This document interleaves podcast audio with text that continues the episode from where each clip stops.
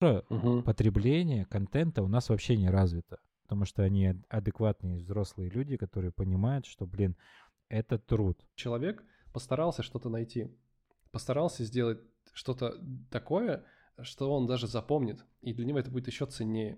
Лучше всех. Это схема, когда ты просто показываешь правду. Всем привет. Это восьмой выпуск подкаста «Фотофакт». Мы начали приглашать гостей, и первым нашим гостем будет основатель проекта «Фрагменты из жизни» Олег Стрижов. Я не хочу рассказывать о самом проекте, потому что его лучше один раз посмотреть, чем я буду о нем рассказывать. Поэтому ссылка будет в описании.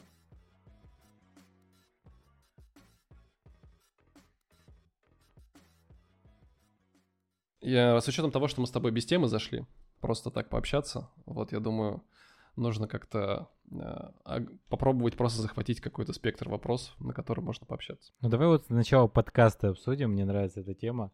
Но в плане, как ты пришел к подкасту? Ну, ты же начал недавно, насколько я понял.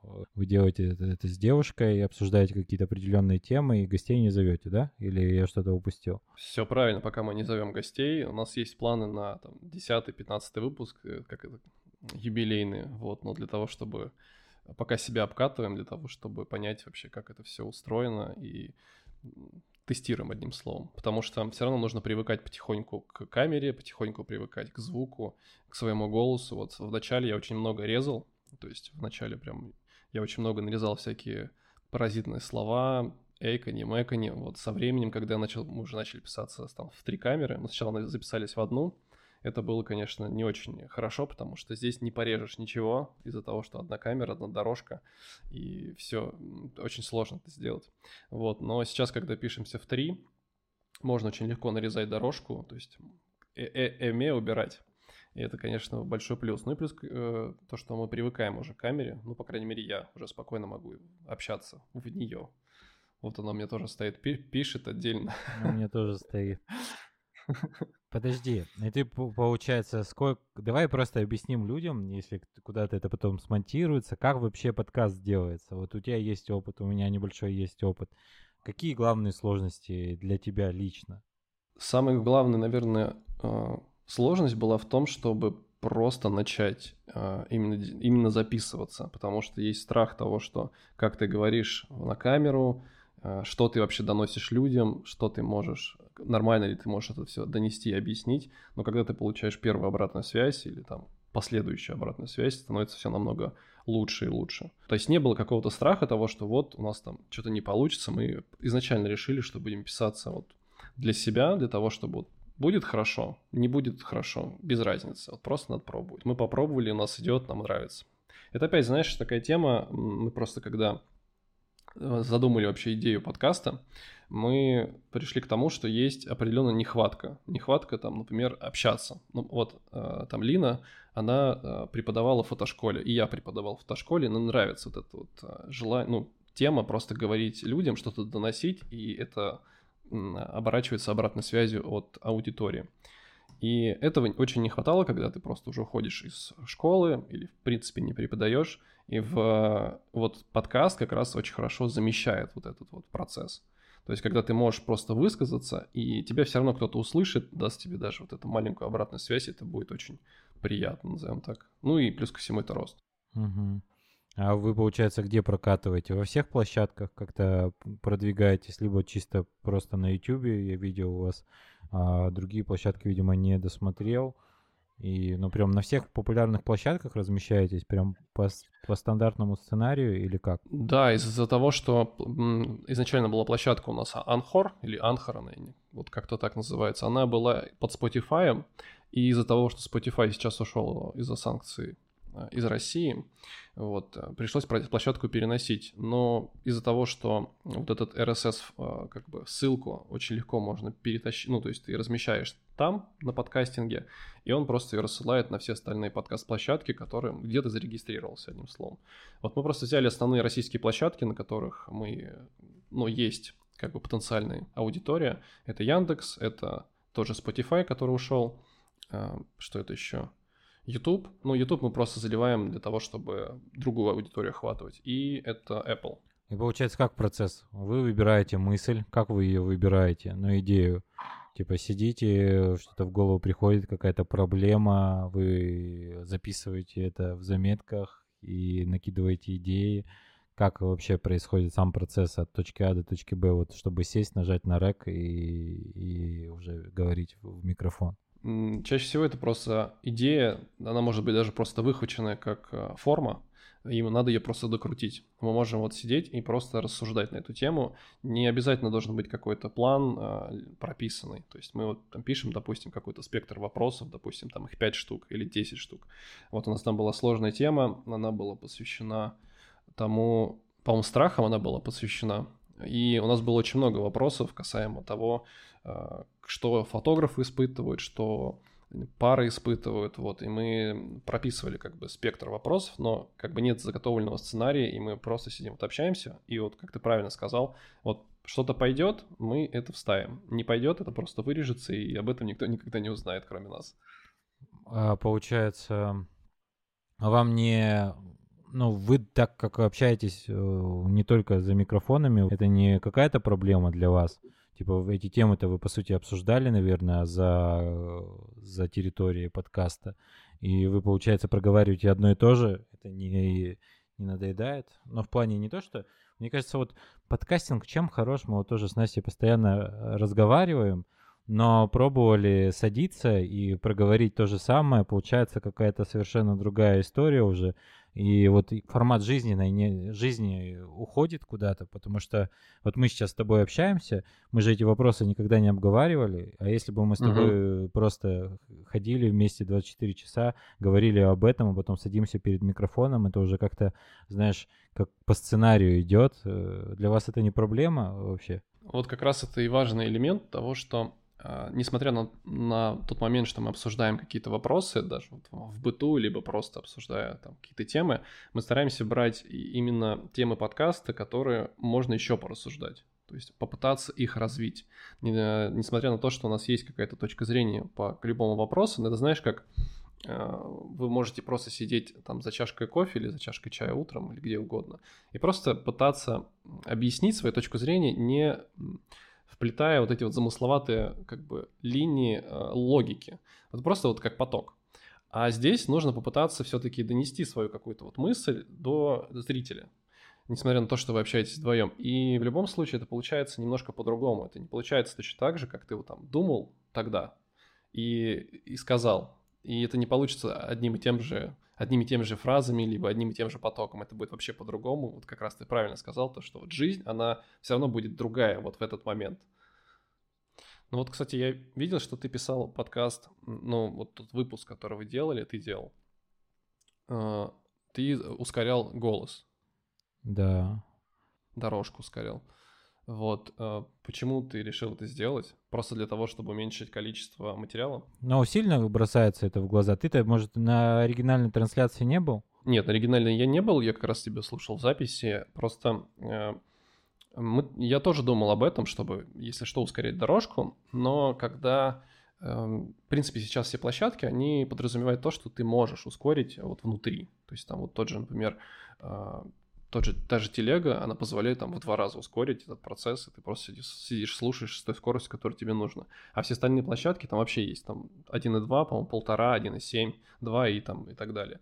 И в этом, конечно, большой плюс. В чем просто когда получаешь обратную связь от зрителя и понимаешь то, что вот тот поток э, от тебя, ну, от нас там, вот если мы говорим про наш подкаст, он как раз и цепляет людей тем, что вот та мысль и тот тембр и Э, скажем так, то время, которым ты рассуждаешь, думаешь, оно как раз тоже позволяет человеку погрузиться. Это, конечно, э, не потоковый формат того, что ты можешь это послушать на фоне. Здесь нужно прям сесть и подумать. То есть то, те слова, которые мы говорим, ту мысль, которую мы пытаемся донести, э, это просто не одна обратная связь. Вот, например, на наш подкаст, когда говорит, ну, типа, невозможно слушать фоном. Как вот это делают там подкасты про фотографии, когда ты можешь сидеть ретачить, и слушать фоном там просто ребят. Здесь вообще не получается, потому что какая-то мысль заходит, она больше такая психологическая, и о ней нужно подумать. И вот это, конечно, для многих людей становится таким э, решающим форматом, ну, решающим фактором для того, чтобы это все-таки слушать отдельно, не параллельно. Ну, это как раз вопрос тогда это может и не подкаст, если у вас три камеры, если такой уже продакшн, может, стоит это как-то на, наоборот в видео переносить. Но хотя тут я тоже об этом думал, мне знаешь, в чем нравится такой подход? Эм, я вообще в два раза все воспроизвожу, особенно вот в Телеграме какие-то записи, потому что когда ты вживую общаешься, ты можешь это, э, как бы для тебя это естественно, но уже запись сама, а, на мой взгляд, она убивает какую-то и жизнь, и так как я отношусь э, к другим людям так же, как и к себе, я думаю, что я могу режиссировать сам свой голос. И, то есть это я, я мне самому себя не сильно комфортно слушать, uh-huh. и я хочу себя ускорить немного, потому что так, а, знаешь, вот мне, по моему субъективному мнению сейчас, голос намного живее звучит. Смо- а, слушаю запись, он, знаешь, как будто уходит динамика, уходит жизнь, уходит все. Но по сути дела а, то, что ты чувствуешь сейчас, вообще того, неважно какой микрофон у тебя, а, все это куда-то уходит. И когда ты чуть-чуть ускоряешь э, запись, она как бы чуть-чуть динамика придается, вот такая искра задается. Но мне кажется, это не сильно бросается в глаза. Если, конечно, в два раза увеличивать скорость, тогда да. Но я там увеличиваю на 25%, и она, в принципе, не сильно бросается. Ну и, и терпимо. Да, при желании можно еще чуть-чуть увеличить, кому необходимо это сделать.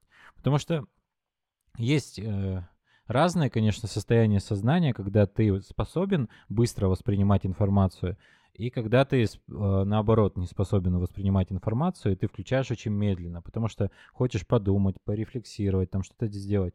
Но я всегда слушаю какую-то информацию, впитываю тогда, когда мне она действительно нужна, и когда у меня сознание настроено впитать информацию. То есть а информационное пространство, оно позволяет ускорять какие-то такие вещи и э, слушать. Ну, я думаю, я уж не помню, когда последний раз подкасты у нас так, такое, знаешь, новеллами идет это все. Зимой мы слушали каждое утро, ходили, гуляли. Нам нравится вот именно выходить утром гулять, слушать подкаст, например, или бегать. И раньше бегали и слушали подкасты. Ну, короче, как-то смотреть на природу, идти и слушать, как, как будто ты каждый раз с новыми людьми гуляешь и проводишь время вместе. Не знаю, такая сложная тема. Я бы, конечно, вообще а, за, за такой формат, что каждый человек сам должен контролировать. Вот если ты выпускаешь что-то, ты должен говорить людям, как смотреть, как слушать. То есть а вот это mm-hmm. а, перемотки уже это другое. То есть, конечно, вот касаемо мессенджеров и всего, там, наверное, ну, видишь, от контекста вообще зависит все. И тут можно долго об этом говорить, рассуждать, и все это, по, по сути, вкусовщина будет. И каждому свое, как говорится. Слушай, ну я сейчас вернусь немножко вот назад из-за того, что, наверное, когда я слушал ваш, э, вот весь материал, который вы готовите, да, то есть у вас там было фотографии, а видео, сейчас вот, э, э, как это, живой, живой канал или как он там у нас, подскажи. Ну, просто клуб это вроде бы. Живая ну, школа ну, это ну, там другое, да. Ну вот, я имею в виду, что вот весь материал, который вы готовите, он такой очень спокойный, размеренный, и когда, то есть я включаю твой вот, звук, именно подкаста, он такой быстрый, он такой живой, и да, само собой, ты просто его слушаешь, слушаешь, э, и это позволяет тебе а, как бы и экономить время в то же время, и вот постоянно быть в таком тонусе, то есть ты постоянно вслушиваешься. Но э, когда вот я увидел вот это вот, не то что противоречие, но просто такой, знаешь, там было спокойно, здесь такой раз, и все-все по-быстрому, по-быстрому, и это было очень, э, ну, мне показалось очень ярким таким моментом. Вот, говоря про видео, а, смотри, мы, когда начали записывать подкаст, мы его не, вообще не планировали записывать видео в формате, потому что Лина очень, ну, она переживает по поводу камеры, то, как выглядит, вот это все-все-все, и ей это не нравится. Но из-за того, что у нас бы появилась обратная связь, то, что нас хотели бы увидеть, потому что хочется как, вот, как будто бы побыть с вами для того, чтобы поучаствовать вот в этом разговоре, даже молча. И мы начали записывать и получали обратную связь о том, что реально как будто ты находишься с нами за столом, но просто не можешь сказать, но очень хочется. И вот этот формат мы просто его оставили и пытаемся как-то развить, и, из-за того, и у нас то есть, нет какого-то там света, мы не ставим его. У нас, то есть мы думаем об этом, но из-за того, что мы такую камерность оставляем, мне кажется, есть вот этот какой-то как квартирник, знаешь, такой, ты сидишь, вот общаешься. э, со зрителем. Ну, вам, знаешь, не хватает уюта, такой ламповости, потому что я вот видел mm. подкасты, а он у вас при дневном свете, знаешь, холодное все такое. Но, может, я не на то натыкался, но, допустим, вот опять же, если теплоты добавить, обычный вон торшер, уже так э, ламповость появляется. И, ну, вот такие вещи. Мы вот сейчас в холодном свете сидим, ну, да, вот что-то такое. И это как бы тоже, наверное, погружает зрителя. И когда вот холодная картинка такая, ну я наткнулся на такое, потому что там видео, я не смотрел это, но, блин, холодновато показалось. Но это мое субъективное мнение. Mm-hmm. И не знаю, такая тонкая тема. Вы вот своего зрителя четко понимаете, кто он такой, ну, зрителя, слушателя, и получается, вы его держите в голове, когда общаетесь, у вас есть какой-то там образ в голове э, слушателя, или просто так импровизируете? Скорее больше импровизируем, потому что э, из-за того, что мы, скажем, свадебная фотография, она достаточно разношерстная. Ну, так как мы свадебщики все-таки. И э, эта фотография, в ней очень много коммерции и очень много людей, которые просто вот хотят зарабатывать деньги. Из-за того, что, ну, как бы, я вернусь к тому, что, да, у нас есть как бы определенный образ этого человека, но мы как бы не стараемся там пробиться конкретно, то есть вот там идем в этом направлении. То есть есть люди, которых, за которых можно зацепиться как за ниточку, то что в них просто откликнется какой-то момент, и они захотят нас слушать, и все. Мы просто делаем то, что нам нравится, то, что у нас идет в потоке, и все. То есть мы не стараемся как-то вот слушают, здорово, не слушают, ну, значит, не слушают, потому что есть выпуск, который там с, с минимальным количеством охвата, но мы даже не печалимся, просто там закинули новую тему и давай там записываться по новой. Вот, то есть нет такого, что вот мы конкретно хотим получить целевую аудиторию, которая там, не знаю, будет нам приносить, э, не знаю, донат какой-то. Пока такого нет. Да не, не, не про донаты, не про целевую. Просто когда а, вот если убрать все эти камеры, но слушатель, мы, я вот тебя сейчас четко вижу, я понимаю, что ты меня слышишь, ты понимаешь, что я тебя слышу. А, и это и есть слушатель. И когда ты держишь в голове такого человека или группу людей, ну как ну, 5 человек, 6 человек, как, как будто они тебя сейчас слушают, задают вопросы, то, мне кажется, мысль а, четче идет. Потому что если абстрактно разбирать какие-то темы, ну, знаешь, это как подслушано, но это опять смотря в каком контексте, наверное. Тут видишь, э, исходя из контекста, если отталкиваться, ну, ну вот мы прекратили свою тему, потому что не, мы не можем общаться, если у нас нет слушателя. И потому что мы уже эту тему, ну, раз сто проговорили, и для нас это 101 раз, ну, как бы уже не то будет, поэтому вот подкаст, который, может, ты слышал или нет, про технику там, про фото uh-huh. и видео, мы его записали тоже на коленке, потому что нужно было, и мы его записали на второй раз, потому что там технические нюансы, и мы то есть первый раз два часа проговорили, и потом обнаружили, что ничего не записывать. Потом все психанули, получается. Второй раз записали одну и ту же мысль, пофигу, уже нужно было. И он у нас пролежал там до зимы полгода, и ну, даже больше. Потом мы его просто нарезали и опубликовали потому что людям это нужно было, они спрашивали, и мы им ответили в такой форме, потому что не хочется записывать какие-то ролики по поводу техники, там как да что, но хотя тоже людям это нужно, и проще, проще один раз записать, чтобы еще и наглядно а, рассказать что-то. И мне вот, знаешь, нравится в каких-то таких а, живых эфирах то, что есть какие-то, даже если 2-3 слушателя тебя живых вот сейчас в данный момент слушают, то прям вообще круто тебе становится от того, что кто-то на другом конце существует в, данную, в данный момент вот на одном промежутке там а, времени с тобой. И кто-то прям вот сейчас получает эту информацию, и ты это держишь в голове, и это твой слушатель. А как вы понимаете, что срезать, а что не срезать, кроме экофаков? Там контексты меняете, переставляете, задом наперед все делаете? Ну, в плане там... Нет. На... Нет? А пробовали? Нет, нет, нет.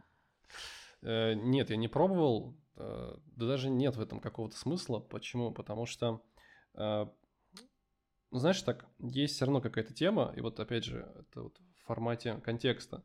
Он льется вот сам по себе, и из-за того, что он льется, я его оставляю таким, какой он есть. Э, да, нас не, как бы не слушает здесь и сейчас, но, возможно, это опять же в моей там голове, в том, что я мне проще это потом нарезать, и вот сделать уже в таком вот отфильтрованном формате для людей. Потому что когда сидят, они общаются вот так с тобой, ну, на том конце, они не знают, кто ты. И не, не каждому, не каждый готов потратить свое время на то, что ты просто сидишь и размышляешь.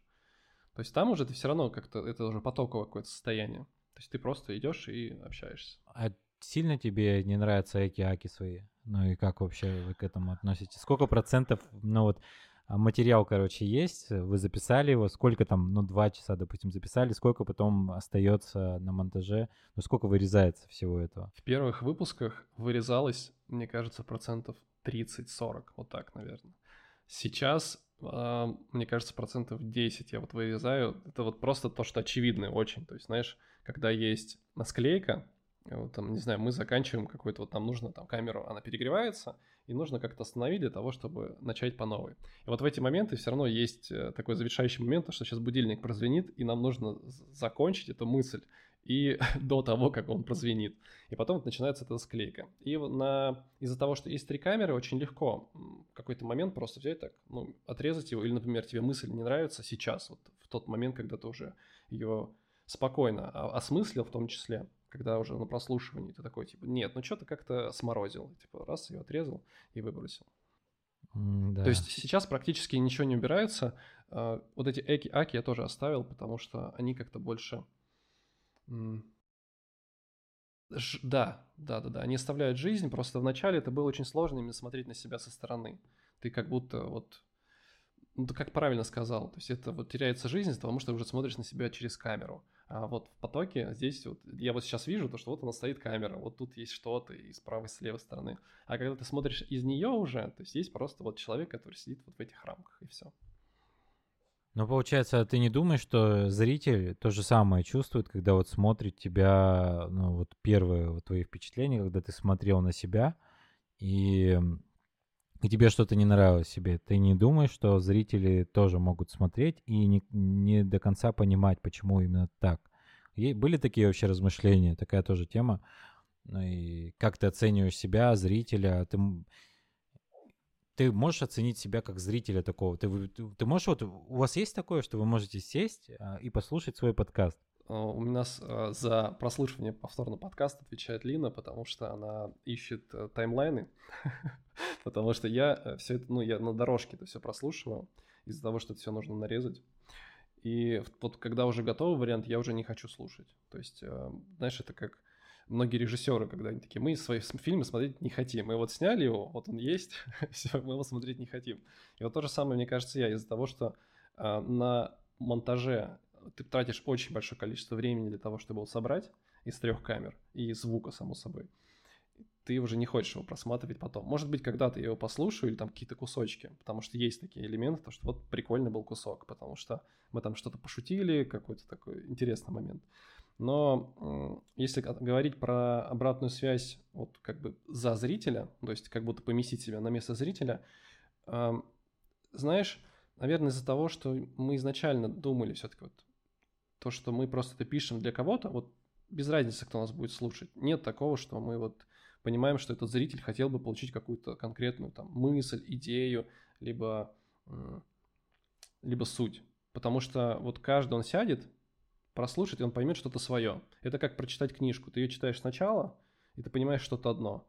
Ты попробуешь ее прочитать по новой, и ты поймешь совершенно другое. Потому что для тебя лично изменился контекст. У тебя появился опыт, у тебя появился жизненный какой-то другие стимулы, другие цели, и ты по-другому вообще воспринимаешь информацию, которая уже будет подана иначе. Потому что все-таки наш подкаст, он такой немножко больше психологический, что ли.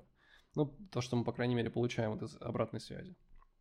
Очень много там психологии такой, и очень мало именно о фотографии, как а, вот технической стороны, потому что нам это совершенно неинтересно, и из-за этого мы больше говорим про людей, про то, что вот между каждым из там, фотографом и парой, либо там фотограф-фотограф, возникают какие-то взаимосвязи, да и вообще в обществе. Ну, отвечая на твой вопрос, э, мы прям так глубоко не продумывали. И как, а есть дальнейшее развитие, ну, типа направление? Вы всегда будете оставаться в этом контексте? Как ты думаете? Просто мне интересно с точки зрения производства, потому что я особо не разговариваю на такие темы, и тут тема подкаста, я думаю, интересная. Поговорить о ней изнутри, может, кому-то это пригодится в дальнейшем, или просто увидит из, со стороны какую-то внутреннюю кухню. Многие люди, может, даже вообще никогда не думали о том, как это происходит. Да, да, у нас есть мысли, потому что э, в принципе, сама тема фотографии, если мы говорим уже про, вот про технику, она очень широкая, прям очень широкая, можно говорить вообще бесконечно, и этому подтверждение большое количество всяких там технообзоров на YouTube. Но если мы говорим про фотографию и психологию, здесь э, такой сложный момент, который постоянно он себя исчерпывает до момента, когда вот ты доходишь до грани фотографии, психологии, а потом вот эта фотография, она как будто стирается, и остается только психология. Это, ну, отношения между людьми можно развивать бесконечно. Но когда теряется контекст, уже люди такие, а зачем я вообще его слушаю? Вроде про фотографию, а вроде же и нет. То есть можно уже как-то переименоваться даже там, я не знаю. Ну, то есть нет какого-то такого психологического образования, но есть опыт. И вот этот опыт мы как раз и пытаемся ну, им делиться, и вот он заходит.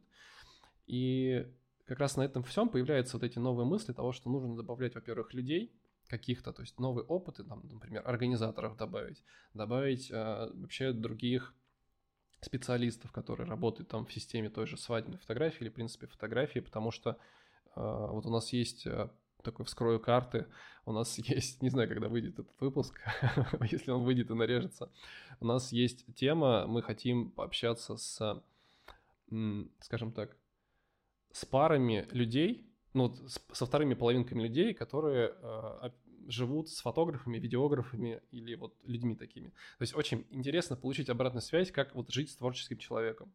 Потому что творческий человек, он всегда такой вот, он переполнен, там, он в депрессии или что-нибудь такое. Вот. И очень интересно получить эту обратную связь. Может быть, такого же видеографа, который что-то переживает, либо просто какого-то человека, который, не знаю, ходит на обычную офисную работу или там работает в медицине, к примеру. Э, очень сложная тема. Почему? Потому что э, это, знаешь, такая планка. То есть ты когда вроде бы там, снимал, снимал, снимал, и потом такой раз, поднял эту планку, и ее же надо как-то удержать, вот, и нужно что-то новое придумывать. И вот мы пока стараемся не прыгать такой, знаешь, там сразу скачок, потому что потом придется очень много тратить времени на подкаст, а помимо подкаста есть совершенно другие как бы задачи, в том числе там сидеть за той же ретушью или фотографией, или кататься по, из, из города в город для того, чтобы снимать свадьбу. А сколько времени уходит на, на выпуск, ну, прям целую, если подсчитать вот часы? Сколько вообще уходит на, ладно, запись там, ну, в среднем 2-3 часа, да, я думаю. Но и а сколько потом он томится в компьютере, потом сколько он режется и отсматривается на сколько раз? крайний выпуск у нас получился, он получился, во-первых, долгим, потому что мы очень много обсуждали, как-то сидели. Он такой получился больше для новичков, и, видимо, из-за этого ну, много опыта, мы таки постарались поделиться им. И получилось где-то в районе двух часов материала. В итоге я нарезал, по-моему, получился час сорок, но не суть. В итоге я потратил, наверное, времени где-то часа три-три с половиной на монтаж, то есть на нарезку нарезка, монтаж, сведение, ну, как бы про рендеринг я не говорю, там, это отдельное время, там еще час, наверное. Вот самое долгое это то, что он грузился на YouTube, потому что он весил где-то 40 гигабайт в 4К, вот, и это все надо, все надо было выгрузить. То есть вы в 4К пишете, что ли? Да, мы 4К пишем. Вот зачем вы куда удаляете этот материал потом? Ну, как-то это же где... Ну, ну, сколько у вас это всего выпусков занимает? Терабайт есть уже? Два? Нет, а, ну у нас сколько сейчас? Семь выпусков, по-моему, записали. То есть у нас не так пока много выпусков, и мы постоянно пытаемся вот что-то добавлять. Сначала мы там меняли звук, потом а, мы добавляли э, одну камеру, это уже там к третьему, по-моему, или четвертому выпуску. Потом три камеры, у нас плохой свет был, потом камера там прыгала, фокус прыгал. Ну, в итоге все потом свелось. Но вот по итогу, вот предыдущий выпуск я монтировал где-то три с половиной часа, и это вот просто надо сесть и монтировать, потому что когда ты от него отходишь, ты такой, типа, я уже не хочу его делать, потому что очень... Вот надо одну камеру, другую камеру, и ты такой, блин, так их много. А ты до этого не монтировал? Я заходил, ты только каким-то летом, да, начал монтировать что-то, ты какие-то ролики начинать снимать, и как ты вообще подошел к этому? Надобность, интерес? Хорошая, кстати, тема такая переключился так.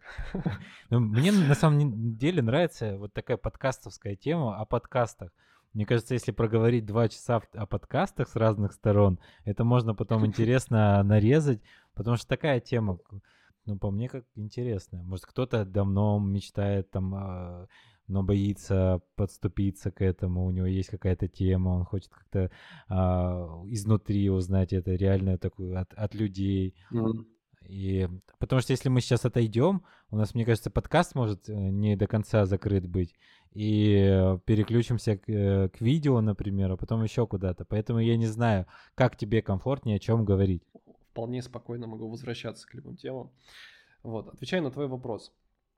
А, видео а, так получилось, то, что в какой-то момент фотография для меня стала слишком простой. Ну, то есть для меня стало слишком просто просто вот запечатлеть момент с точки зрения вот стоп-кадра.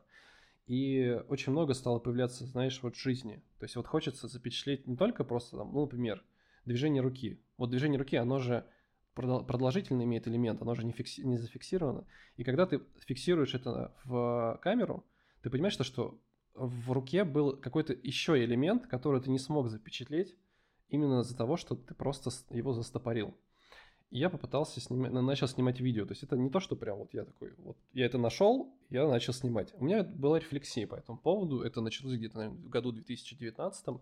Я просто приобрел себе новую камеру, и я начал снимать репортаж, потому что мне перестал нравиться такая статичная фотография, там, позирование и прочее. Очень много стало репортажа, репортажа. И вот в 2020 я понял, что мне... Нет, наверное, в 2021 вот так – в начале 21 года я понял, что мне не хватает вот именно живости. Я такой, надо попробовать видео. А, у меня очень, ну, у меня много знакомых видеографов, я просто так посматривал за ними, но я понял, что для меня конкретно очень не хватает этого. И я начал снимать, то есть я попросился на несколько свадеб э, к своей подруге для того, чтобы поснимать свадьбы, потому что мне и именно формат свадьбы мне очень интересен, именно вот этот контекст. И я поснимал, я смонтировал, и я в большом, с большим удовольствием сейчас все дальше дальше ухожу в видеографию, где для себя сейчас начал открывать совершенно другое кино. Я уткнулся в авторское кино, а после того, когда я познакомился вообще с вами, э, это, вот, кстати, это хороший, мне кажется, момент. Э, как раз 2000, 2020 год, э, где-то конец года, я переезжаю в Питер – и так получилось, то, что где-то зимой я натыкаюсь на вас. Я начинаю слушать, ну вот я покупаю ваш курс, смотрю его, и это безумное вдохновение, просто нереально. Я это по фотографии? Смотрел... Я, извини, что перебил. Да. А, по фотографии. А там было уже как-то у вас потоком, то есть у вас была фотография, потом очень быстро подключилось видео, то есть прям как-то у вас там короткий такой промежуток времени был, видимо, вы уже готовили его.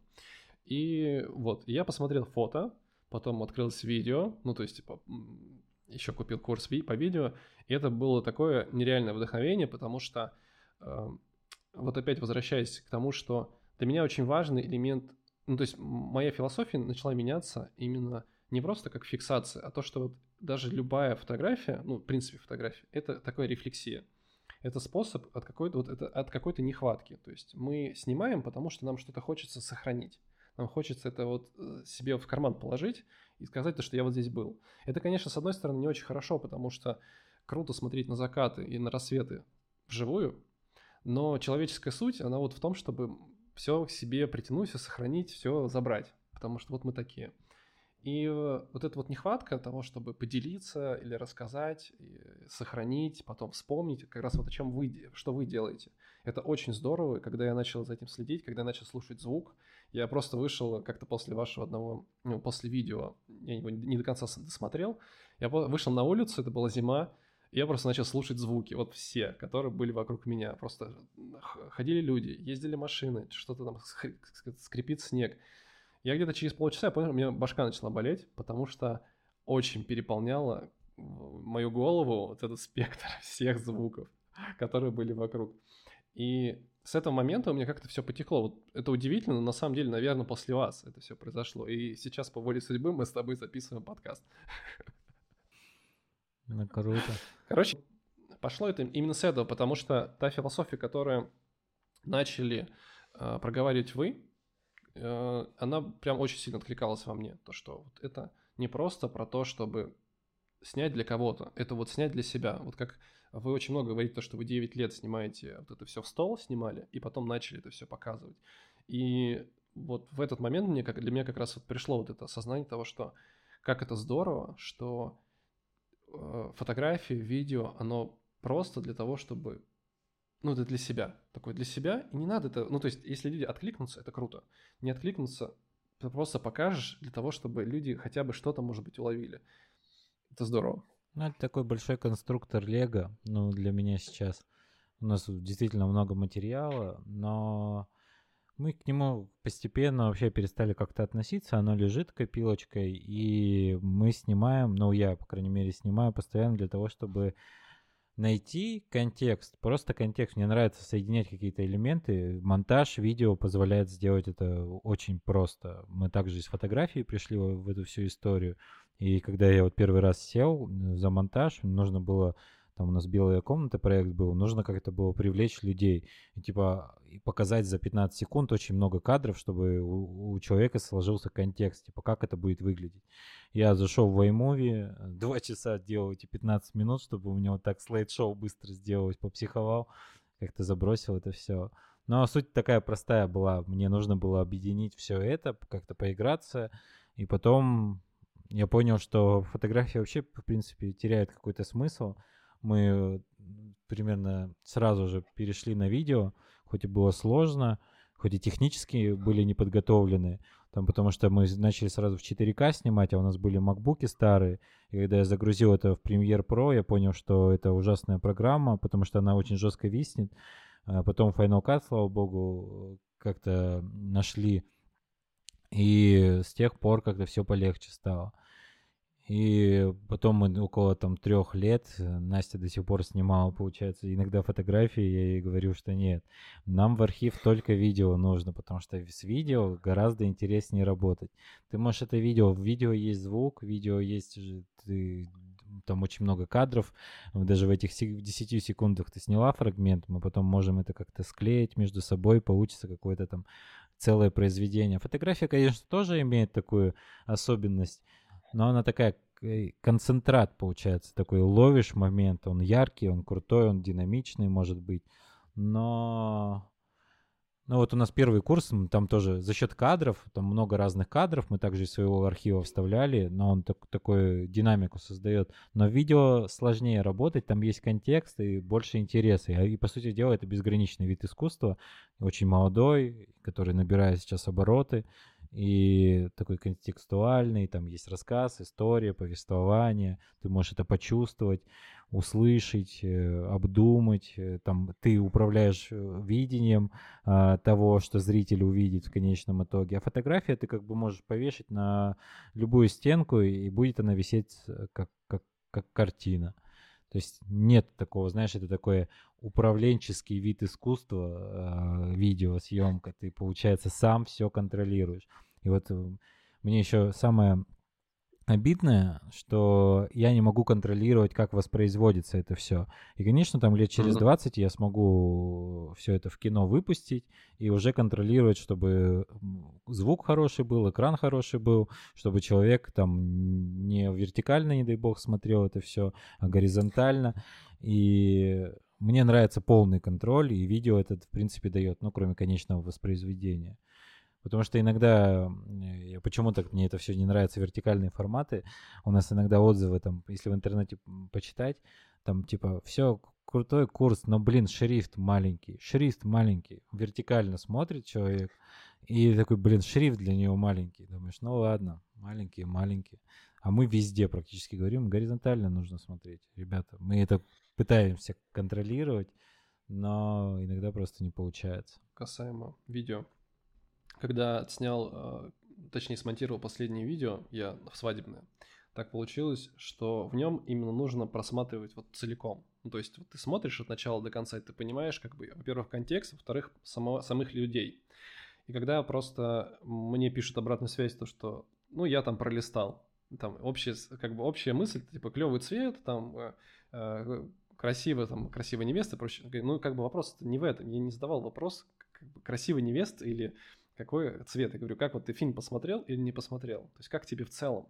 И в большинстве случаев, э, ну это опять же, нужно понимать то, что контекст именно самой свадебной фотографии, он такой. То есть это не какое-то авторское кино, которое ты вот должен посмотреть от и до для того, чтобы понять общий, как бы глубокий смысл. А здесь просто все привыкли к тому, что нужно вот быстро все просматривать, быстро все пролистывать и идти дальше смотреть следующий контент. Вот у вас как раз этот контент, он такой, вот ты последовательно смотришь, и ты как бы, знаешь, набираешь, набираешь, наполняешься и понимаешь в какой-то степени, кто даже вы. То есть это такой тоже очень крутой элемент понимания, кто автор. Ну я вот на, на твой канал подписался, и когда я вообще нашел тебя, ты подписался в Телеграме, и я увидел это, а нет, ты, получается, отправил заявку через сайт, я увидел, зашел к тебе на телеграм-канал, и хорошо, что он там был, так как информации много, и я не готов был вот воспринимать всю эту информацию, потому что, по сути дела, ну, когда мы заявки вот это нажимаем «принять в канал», ну, и мы, получается, мониторим, но мы не можем вот потратить все время свое на то, чтобы изучить досконально. Получается, я увидел видео субъективность, от начала до конца воспроизвел, воспроизвел на весь экран, думаю, о, круто. Типа, ну, нужно написать, типа, чтобы опубликовал, потому что крутое видео должны все увидеть. Но чтобы дальше листать, я как бы ли, листать вот именно, что ты не можешь быстро. И я сразу подписываюсь для того, чтобы потом ты уведомления присылаешь, и я как бы погружался в контекст. Такая тема. Конечно, я вот думаю, на тему выпуски стараем, ну не стараемся, а каждую неделю выпускаем. И для людей, кто сначала, например, там начал следить за этим всем, для него целостно складывается. А потом вот сейчас, если новенькие приходят, ты можешь практически нереально, наверное, посмотреть это за короткий промежуток времени, погрузиться в контекст. И я вот над этим тоже думаю, типа, что с этим делать? Думаю, какой-то раз в год фильм выпускать, как-то это перемонтаж всего, знаешь, делать. И чтобы за два часа человек мог нажать там в новогодние праздники и посмотреть целостно лучшие там подборки, выпуски такое, чтобы прям погрузиться. Концентрат такой. Потому что тема очень такая щепетильная, социальные сети, особенно когда вот нам часто скриншоты по каким-нибудь ошибкам пишут, а, и мы видим, сколько там тысяч уведомлений у некоторых в Телеграме. Я думаю, боже мой. И еще человек хочет подписаться к нам на канал, он же просто не увидит этого, просто потеряется. И я вот всегда о таком думаю, и мне прям хочется, я, наверное, в каждой трансляции вот в таких вещах э, как-то задеваю эту тему, чтобы пускай будет. Пускай люди задумаются над тем, что выберите тщательно того, за кем следить, э, и все. И тысяча уведомлений не будет. Получается, мы не можем а, за всеми угнаться. То есть, и получается, нужно очень тщательно фильтровать, выбирать. Особенно, ну, мы практически вообще ни за кем ну, в Инстаграме уже 4 года ни за кем не следим. Вот в Телеграме я подписываюсь на кого-то. Но если человек сильно много уведомлений делает, я прям все... Потому что это слишком перебор. Но так, если разделить всю информацию, э, то, ну, представляешь, сколько ну сколько вообще может, вот сколько ты, за сколько, сколько у тебя людей в поле зрения находится, вот э, где ты за ними следишь, успеваешь ли ты по-настоящему следить за теми, кто, кого знаешь хотя бы вот так вот, как человека, с которым общаешься, не, Следишь ли ты за такими людьми? Хороший вопрос, и я тебе потом тоже задам вопрос, потому что для меня это вообще было удивительно, что когда вы озву... ты озвучил, по-моему, это в подкасте, что вы отказались от социальных сетей. Ну, то есть это какой-то был осознанный выбор. Это очень круто. Мы, я думаю, вернемся к этому. А, отвечая на твой вопрос. У меня так получилось то, что со временем даже друзья мои, с которыми мы дружили раньше, вот они потихоньку как будто отслаиваются. И вот это, знаешь, создание мнимой какой-то дружбы именно вот в социальной сети, оно становится ненужным у меня есть телефон этого человека, я могу ему написать, я могу ему позвонить, и можем встретиться там в городе, когда я буду. И это, мне кажется, намного весомее, чем то, что вы друг на друга подписаны в том же там Инстаграме или любой другой социальной сети. И так получилось то, что я для себя тоже вот, наверное, в начале того года сделал такой осознанный выбор, то, что у меня было где-то, наверное, человек 300 подписок, ну, там какие-то паблики, люди, и я понял, что я больше не вывожу. То есть я не вывожу ни просмотр ленты, ни рилсов, ничего. Мне больше не так от этого, я начал от этого так перегорать и уставать. И плюс ко всему, у меня каждый день картинки. То есть у меня там картинки и перед собой картинки, которые нужно отсеять, отсмотреть, отретушировать, обработать. И я просто сделал для себя осознанный выбор это все ну, удалить. В любом случае я не могу отказаться, отказаться от Инстаграма. Ну, на тот момент, по крайней мере, там работала хотя бы реклама, сейчас там этого нет, но он все равно работает. Вот как поддерживать жизнь там необходимо но общаться с людьми там практи... ну, я практически там уже не общаюсь. То есть это прям, не знаю, два-три человека, с которыми ты постоянно можешь там ежедневно общаться. Но если мы говорим про то, что какой-то, имеют ли они вес именно в плане там, нужности друг для друга, наверное, уже нет. Вот реально там 3-4 человека, все остальные это просто люди, на которых ты подписан, за которыми ты следишь, вы знакомы, и вы можете встретиться, и просто человек делает хороший контент, который тебе нравится. Вот когда тебе контент не нравится, я вот для себя сделал выбор, что я не хочу за ним смотреть, потому что он просто вот перегружает тебя. Ну, тут также, если тебе что-то нравится, всегда вот у меня гложет, что очень много вещей, которые мне нравятся, но я их просто физически не успеваю смотреть. Это прям такое тут даже дело нравится, не нравится. Управление своим временем, вот именно управление своим вним, своей внимательностью, вот это тоже важная тема, чтобы задуматься. Потому что, блин, ну слишком мало времени получается, и когда ты отвлекаешься на соцсети. Поэтому у меня, ну вот как, если вернуться к теме, почему мы а, от всего этого uh-huh. отказались, я не помню, три или четыре вот года назад, когда когда просто мы начали очень много как будто бы внимания этому уделять, что ли. А, и я понял, что не нужно. Это вообще не то, не то пространство, в котором нужно вообще внимание уделять. То есть там вообще не интересно ни жить, ни смотреть, ни что-то делать. Но Просто это как средство афиши. Вот у тебя что-то есть, ты афишируешь, люди там, кому нравится твое творчество, они всегда это видят. Но чтобы мы смотреть за другими, нет. Мы можем созвониться, мне нравится созваниваться с другими людьми, а просто общаться, знакомиться, потому что все равно это какая-то Инстаграм, это... Еще его не все нормально ведут. В плане, не все могут рассказать о себе честно, открыто, и зачастую ты просто наблюдаешь за игрой людей, а тут как бы это такой не очень театр получается, и от этого театра ну, ты всегда можешь избавиться.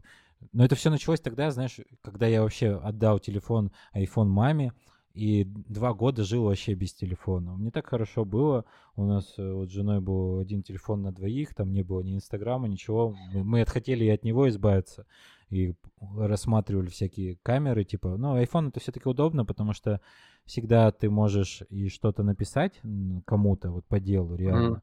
И, и снять что-то. Там нормальная крутая камера, там звук, там видео, там вообще все. И ты можешь гуглить, карты опять те же самые, когда в машине едешь. Как бы другого устройства нет. И мы сначала хотели, не купили Pocket, DJI Osmo Pocket, и думали, вот сейчас мы избавимся, купим iPad и, и будем только чисто вообще без телефона, потому что отвлекает. Но в итоге все-таки оставили телефон и просто удаляем лишние какие-то информационные источники. Хотя хочется информацию поглощать какую-то, но хочется это делать у, умеренно. То есть какие-то новости, каких-то за, за какими-то людьми, а, ну, то есть из разных слоев мы наблюдаем, но нападками, можно сказать но не следим за Инстаграмом. Телеграм вообще идеальная соцсеть, я об этом не раз говорил и буду говорить, потому что она без алгоритмов, она простая, доступная, тут рекламы нет, сейчас вот скоро уже в бета-версиях тестируется и Телеграм премиум, чтобы отключать вот эту э, рекламу про криптовалюту часто mm-hmm. на, на разных каналах а, ты можешь отключить ее, вообще круто будет, прям просто общаешься с теми с кем хочешь, подписан на, те, на тех, кто интересен. Все, никаких алгоритмов тут нет. Идеальная социальная сеть и каналы вообще крутая тема. И получается, но интерпретируется, сейчас приходят все с Инстаграма в Телеграм, получается, и то же самое пытаются сделать в Телеграме. Но хотя а, тут совершенно другой принцип работает, и получается вот эти тысячи уведомлений, которые а, видно на скриншотах у людей, и как-то не так все. Ну, конечно, Инстаграм как социальная сеть, она очень крутая была, как в самом начале, наверное, как идея, но бесконтрольность ее как-то убила. То есть нет какого-то жесткого формата, а для большого количества людей, вообще для людей нужен формат. Ну вот тоже одна из больших наших идей сделать социальную сеть, в, котором, в которой все платно по подписке, там ну, тоже символическая цена, в которой много редакторов, режиссеров работают, и которые создают грамотный контекст для всего этого.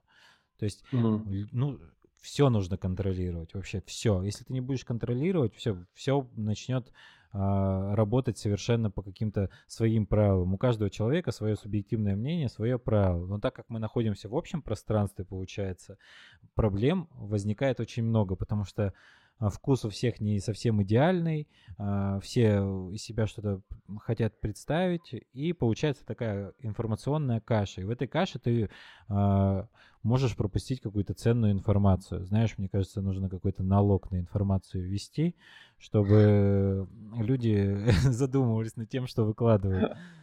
Но если такое глобальное, либо жесткие правила. Если ты хочешь, ну вот э, э, кому-то, может, кто-то нас услышит из программистов, когда-нибудь в будущем, мне нравится вот случайность, может, кто-то когда-то услышит и что-то прям откликнется. Но если вы знаете, как написать алгоритм того, что очень крутой социальной сети, вы можете это сделать в короткий срок э, за небольшую стоимость, и мы можем это продать как-то, э, дальше развить. Это крутая вещь, потому что, знаешь, хочется социальную сеть, если ты хочешь стать публичным, ты на галочку ставишь, и получается э, у тебя такой жесткий формат повествования выходит.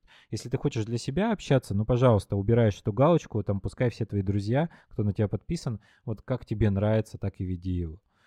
И все, все разделяется. И никакой рекламы. рекламы. Мне очень интересна тема, почему ты отказаться решил от телефона. А, и в какой момент это произошло? Может быть, что-то в твоей жизни произошло, что ты такой, вот, все, мне больше неохота это делать. Да, ну, когда о жизни 24 года примерно такой возраст, когда я наигрался с этими фо- фотографиями, с коммерцией жесткой, свадьбы эти, куча свадьб, большие компании, там, репортажи большим компаниям. Э, ты должен выдавить из них всякие эмоции, потому что тебе платят за это деньги, и они хотят какой-то такой эмоциональный портрет получить за короткий срок, и, что, и, и что ты должен сделать? Конечно, подыграть, выдавить эту эмоцию из человека, но когда ты делаешь это так там 5, ну 3-4 раза в неделю, а под Новый год, так вообще там каждый день чуть ли не делаешь, и все, ты выгораешь, и я в феврале короче, выгорел жестко и просто вошел в депрессию, такую месячную, пролежал, продумал, потом начал изучать смысл жизни, изучил его с точки зрения науки, но это все а, очень такой кропотливый, долгий процесс, но чтобы как-то э, вырезать это все, такой, оставить концентрат, я изучил с точки зрения науки всю эту тему, понял, что это не так уж и известно науке, потому что наука, она очень э, отдалена от такой, от духовной составляющей, но если рассматривать духовную составляющую, науку фактическую, то это симбиоз должен быть, но а наука не хочет принимать какую-то духовную сторону, и поэтому она отдаляется. И я это все понял, и все это абстрактно, они только чисто нейронные какие-то соединения могут объяснить, и какие-то такие вещи. Э, но дальше как бы есть размышления, но они слишком, слишком прямолинейные, ну и ведут к каким-то не конкретным ответом. И получается, я понял, я прочитал таких, не помню какие-то работы, но я взял у, такие, у топовых людей, что они читают, но прям топовые это люди, которые там, ну, типа Стива Джобса, ну, uh-huh. что-то, что-то из такого. И, получается, изучил с этой стороны, потом духовную полез, там, ну, как всегда, буддизм, все дела. И тоже понял, что все, в принципе, вообще никаких четких ответов никто дать не может. И мне с этим стало очень легко, очень комфортно. Я понял, что все, все, что ты должен понять, ты понял, исходя из этих. Это просто там 2-3 месяца, это разговоры, реальные живые разговоры, там, и потом началась такая трансформация, жесткая трансформация. Я понял, что там бессмысленно в себе копаться, бессмысленно копаться в реальности, бессмысленно копаться в других людях.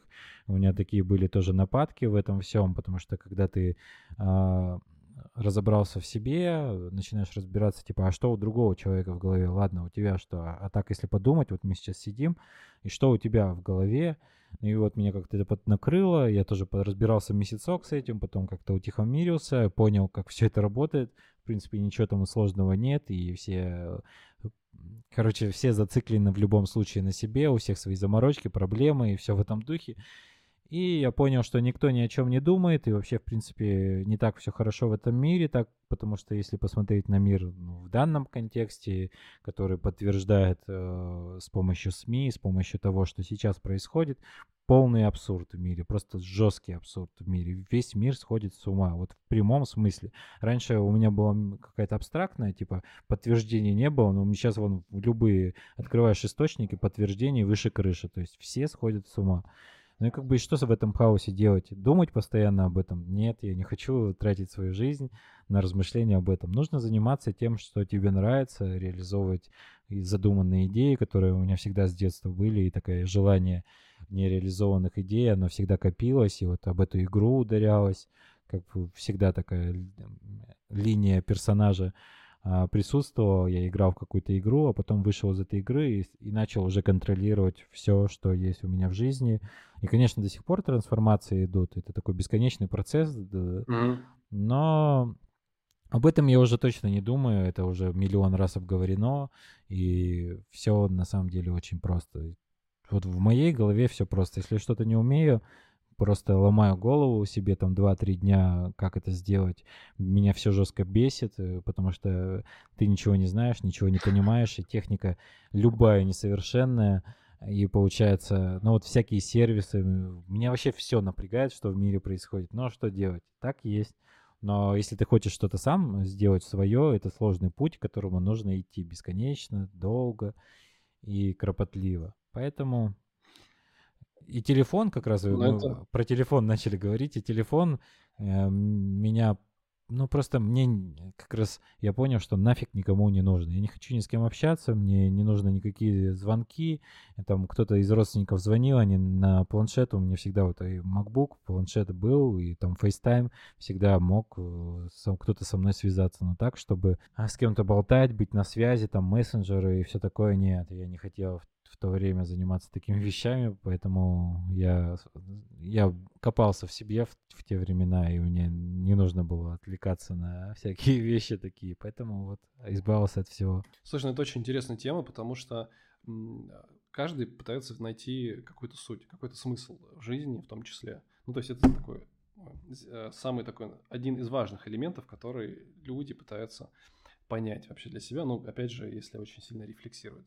Но вот мне очень интересно, возможно, кому-то тоже будет интересно, как после монтажа этого всего нашего с тобой общения, чем ты занимаешься, вот чем ты забиваешь это время, занимаешь это время э, без э, тех же социальных сетей, потому что люди там тратят по 20, а то и больше даже в часов просто в включенного телефона. О, так мы, нам вообще времени катастрофически не хватает. Мы вот сейчас встаем а, за полчаса до рассвета, и а, для нас э, поздно уже на данный момент, когда мы повставали там полгода зимой в 4 утра, для нас 5 утра, типа, но не очень. И, конечно, у нас зимой э, мы не можем в 4 вставать, потому что капец как темно на улице, хотя есть такое желание, мы стараемся в среднем держаться 5.30. Вот поднимаемся, допустим, в 5.30 летом, вот сейчас хотим перестроиться, потому что задач много, интересных идей много, нужно вставать в 4. А, блин, когда самый разгар лета, то рассвет еще, а, короче, нужно в 3.50, в 3.40 вставать, чтобы прям застать эти время. И ты, короче, встаешь. Конечно, это не всегда э, комфорт, это всегда некомфортный процесс. Э, и ты вот раскачиваешься, встаешь, что ну, там зубы чистишь, мы 20 минут медитируем всегда утром после этого. Раньше делали там сури намаскар, сейчас э, как-то перестали это делать, но всегда медитируем на протяжении уже трех лет. Потом медитируем, садимся отвечать полчаса на вопросы всякие. Всегда, ну, достаточно, ну, когда рекламы было, все достаточно было, сейчас как-то поменьше и времени побольше, но все равно 20 минут идет всегда на ответы людям, потом мы идем с собаками гулять, потом завтракаем, и потом начинаем, у нас всегда есть дела, у нас всегда есть монтаж, и монтируем прям вот с 8 до 12, до, до 11, если готовим обед. Э, потом обедаем, идем час гуляем, э, опять садимся за монтаж, если там это какой-то типа выходной, едем в кино, э, гуляем, потом опять приезжаем, либо смотрим кино, либо читаем, садимся за монтаж, если что-то не успеваем. Все, у нас времени вообще нет. Ну, вот так вот. У нас постоянно монтаж, сценарии пишем, то есть и, и когда сильно развиваемся, ну там прям чтение по часам тоже идет.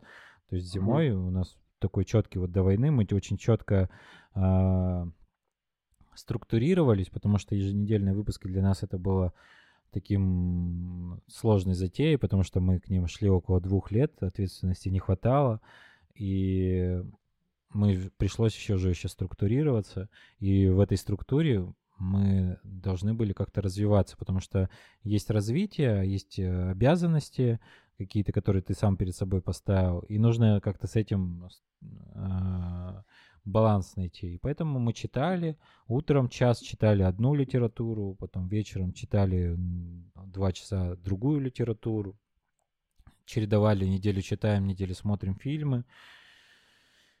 Сценарий у нас четко тоже был написан. Трезвым языком мы пишем, например, утром писали. Сейчас Тут сейчас как-то все сумбурно, иногда просто отпускаем это все. У нас есть какой-то там три точки остается основных завтрак, э, обед и ужин, и от них мы как бы отталкиваемся, потому что если их тоже потерять, становится вообще прям хаос жесткий.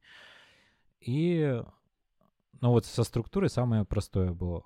Трезвым э, языком пишем утром, потому что утром нет такой вялости, и как бы все уже mm-hmm. такой не творческий ум, а мне нравится не творческий ум, потому что он самый такой трезвый, конкретный, и с ним как-то можно работать. И когда тебе там вечером заносит, начинают какие-то там идеи лезть, ну, конечно, ты можешь даже не заснуть, но нужно работать с любым мозгом, потому что это мозг, и нужно как бы, не он должен тобой управлять, типа, в 3 ночи, э, в 9 вечера тебе что-то стукнуло, а потом заснуть не можешь, а ты должен, типа, контролировать его, что-то с ним делать, генерировать идеи, ну как генерировать? Ну, у нас с этим вообще проблем нет, идей много, времени нет и функциональной возможности нет. Когда ты делаешь что-то еженедельно, мы понимаем, что вот нам в жизни не хватает в кадре от того, что мы не развиты как э, актеры но как-то пластики нет. А это очень кропотливая работа на самом деле. Вот представляешь, вот мы сейчас сидим перед камерой, это все равно привычка, да? Но мы как бы с этим смирились. Но ты же понимаешь этот процесс. Но а, а представь вообще, полностью функциональность свою изучать, своего тела, своего, своих жестов, мимики и всего. Это очень кропотливый процесс, на котором нужно еще какое-то время найти. А где это время-то взять? И ты должен, блин, вот весь свой день прибирать, прибирать и как-то адаптировать это все. Не знаю, какие-то умные книги по тайм-менеджменту мне никогда не помогали, я их и не читал, но тут такая тема, если кто-то думает, как организовать свою, свою жизнь, свое время, Просто нужно загореться какой-то глобальной идеей, хотеть ее по-настоящему реализовать, просто захотеть по-настоящему. Не просто это какая-то типа мысль с потолка взята, типа вот, я хочу как этот сделать или как те, мне нравится такой образ жизни, буду жить так же. Нет, это должна искренне, чисто твоя идея быть, которую ты, ради которой живешь. Вот если если ее убрать, все, твоя жизнь станет полной, полностью бессмысленной, ты просто пойдешь и можешь покончить жизнь самоубийством. Ну или просто жизнь потеряет смысл, и ты умрешь. Если этой идеи не будет, то смысла в жизни нет. И не, можно вообще по тайм-менеджменту книги не читать, вот этого всего не делать, потому что это все будет кон- концепциями, а, которая не привязана к реальному опыту, к реальным твоим ощущениям, состояниям и к твоим жизненным целям. Поэтому mm-hmm. это очень важно понимать. И... А как мы сюда зашли к этому? Потихоньку-потихоньку мы зашли с вопроса, э, как ты, как ты проводишь время. Да, да. Что социальные сети, э, куда их просто, я бы с удовольствием да не, не с удовольствием на самом деле. Вот нужна какая-то нормальная, адекватная социальная сеть, в котором все как бы соглашаются с определенными, у которых все знают кристально, но знаешь, элемент э, четкого договора с любым человеком, он как бы решает многие задачи. А, у нас угу. было вот очень много э, опыта с чатами. У нас было там первый курс по фотографии, там первый чат был, и там жесткий хаос был, там никаких правил не было. Там все скидывали, увидели солнышко, все скинули, и там тысяча человек может тоже эти солнышко скидывать, и как бы уже и, и солнышко не хочешь видеть, и уведомления этих не хочешь видеть. И как бы просто нужно как бы отобрать фотографии, скинуть лучше, и уже будет как-то поинтереснее, по, по концентрат будет, история хотя бы в этом. И мы как бы сделали второй чат, в котором тоже правила были. Но потом а, там тоже начал нарушаться контекст, и людям перестало это вдруг нравиться, потому что мы, они как будто бы начали ущемлять свободу их творчества.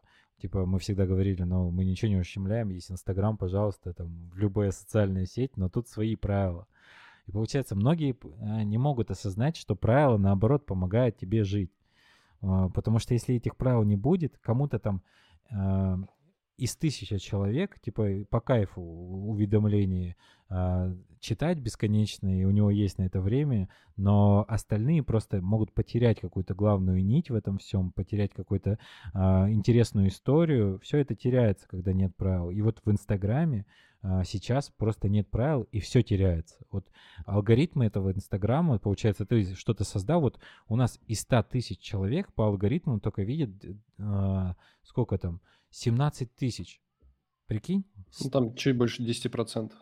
Это как так? Ну, то есть умные ленты еще, потому что мы типа бренд, и там я не знаю, как все это продвигается, нас всегда типа на последнее место э, складывают, потому что мы не личный профиль ведем. Ну, типа mm-hmm. так не должно быть, просто по логике. А потому что есть а, Инстаграму выгодно, чтобы люди постоянно что-то новое искали, вот так вот э, юлили своим вниманием, там и рекламка попадается, и все.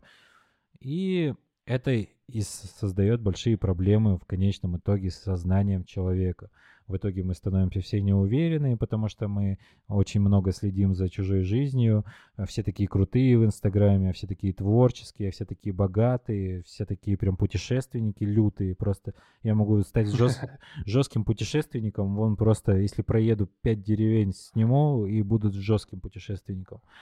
И три кафе посещу, начну посещать, а, фотографироваться как-то круто, все, типа денег у меня выше крыши, ребята, вот только в Инстаграму и выкладывать. И как бы все, вообще никакой логики, никакого воспитания, этики, просто 90% ну, по статистике отсутствует. И 10% есть адекватных людей, а как ты их найдешь? Я вот Поэтому просматриваю практически каждый профиль, который подписывается, чтобы э, как-то искать людей, потому что у меня просто нет физического времени э, натыкаться. Я как-то случайно наткнулся. В Инстаграм мы все равно заходим, когда отвечаем людям, иногда тыкаем, кто задает вопросы, находишь, и потом просто забываешь тупо сохранить, и оно теряется. Короче, проблема глобальная. Но это еще прикольно, то, что ты ищешь людей именно эм, как бы осознанно, то есть направляй туда внимание, потому что большинство людей, они, ну, то есть у тебя есть задача какая-то твоя личная, а большинство людей это ищут просто, например, там, ну, вот фотографы, они ищут, как, например, меня, да, то есть у меня нет как бы потребности в том, чтобы там, найти какого-то человека. Как-то они просто появляются, либо, да, может тебе кто-то написать, но, конечно, если ты хочешь что-то там найти, например, там, не знаю, пойти на мастер-класс кому-то, а, просто вот тебе возникло такое желание, и ты вот ищешь. И опять же, вот вас я нашел просто в умной ленте. Вот эта предложка у меня была, я нашел вас в умной ленте, потому что мне вас предложило. Я наткнулся, мне очень понравилось, я такой, о, круто. Вот, и начал за вами следить. То есть это даже вот эта рандомность, она все равно позволяет даже наткнуться на тех людей, которые тебе, может быть, когда-то или где-то откликнутся, потому что здесь сейчас для тебя это важно кураторы, мне кажется, живые люди должны за всем стоять. Вот живые, а, осознанные, чувствующие жизнь люди, 100 человек таких, сидят по всему миру и отбирают, исходя из контекста, контент. То есть живые mm-hmm. прям супер. Ну, как вот знаешь, есть жюри Канского кинофестиваля, и там плюс-минус, если посмотреть на, на того, кто там директор, например. Ну, там люди очень долго в этом всем варятся, они прям у истоков сидят. И как бы ты доверяешь все равно контекст у них есть, и ты понимаешь, что Вася там в Инстаграме, возможно, что-то не понимает в мире кинематографа, потому что он не всех, все картины посмотрел в мире, а на Канском фестивале жюри они каждый год, прикинь, сидят и смотрят. То есть мы вообще по сравнению с ними ничего не видели в жизни из кинематографа. Ну, да. И вот такое, прикинь, собрать 100 человек таких и пустить, э, ну, зарплаты им хорошие выдавать, и они будут формировать контент. То есть хороший контент, э, ну, как подборки. А, ну, и вот эта глобальная задача э, в моей жизни как раз, может, годам 50 запустить такую социальную сеть, где очень много людей сидят на зарплате, но на хорошей зарплате, я имею в виду, это прям не зарплата классическая, это прям много миллионная сумма. Мне прям, я хочу просто дойти до этого уровня, чтобы можно было платить всем. Потому что вот с курсом я понял, что, блин, реклама крутая вещь, и, в принципе, можно хоть что с ней делать, и люди будут всегда все покупать. Ну, то есть главное найти ключ. И как бы это знание можно применить реально в пользу и обернуть какую-то супер крутую социальную сеть, потому что сейчас еще языки программирования все меняются, они упрощаются, программистов сейчас еще больше станет, и все это доступнее будет в ближайшие 10 лет. Уже сайты мы можем просто верстать, а, практически неотличимы там от сложных каких-то вещей, которые могут поз- mm-hmm. позволить себе корпорация. И я думаю, через 10 лет, даже если мы не найдем разработчиков, то может и сами это сделать, потому что нам эта тема интересна. Опять же, вот время нужно, чтобы углубиться а, в язык программирования. И мы, мы все вдвоем делаем. Получается, Насте вот интересное программирование. Но я понимаю, что если она уйдет в какое-то программирование, будет уделять это по два часа в день, то где-то мы будем проседать, потому что она, например, редактирует тексты, которые пишем, то есть э, домонтирует, монтирует такие. Это очень сложно пока что. И поэтому такая тема. Алгоритмы, конечно, есть какая-то в них логика, знаешь, даже вот на айфонах, когда тебе монтирует он э, воспоминания, он, мне кажется, хорошо монтирует иногда. Иногда думаешь, э, ну прям то, что надо. Можно даже не вмешиваться. Смотришь, воспроизводишь на проекторе кому-нибудь там куда съездил, все понятно. Не нужно тебе заморачиваться 10 часов сидеть, чтобы там склепать двухминутный ролик для того, чтобы показать бабуле там или маме там, где ты был и что делал. Айфон все сделал прекрасно. Какие-то такие вещи оно решает. Слушай, ну вообще эта идея очень интересная. Если мы говорим про алгоритмы, и это алгоритм больше более человеческий, то есть есть конкретные задачи, под которые ты просто ищешь себе людей. Только вопрос, почему, ну, зачем тебе, например, найти вот этот, э, это количество людей? То есть, почему ты хочешь себя окружить, окружить такими людьми? Ну, по факту же ты создаешь социальную сеть для того, чтобы, ну, вот, я хочу для того, чтобы мы общались. Ну, например, как создавался ВКонтакте, да, как Дуров рассказывал, то, что вот он создал его там для своих этих сокурсников, для того, чтобы было общение такое общее. А потом это все разрослось. Ну, то есть есть какая-то одна задача, под которую ты создаешь это. Вот у тебя есть в этом явно какая-то ну, потребность, может быть, не знаю.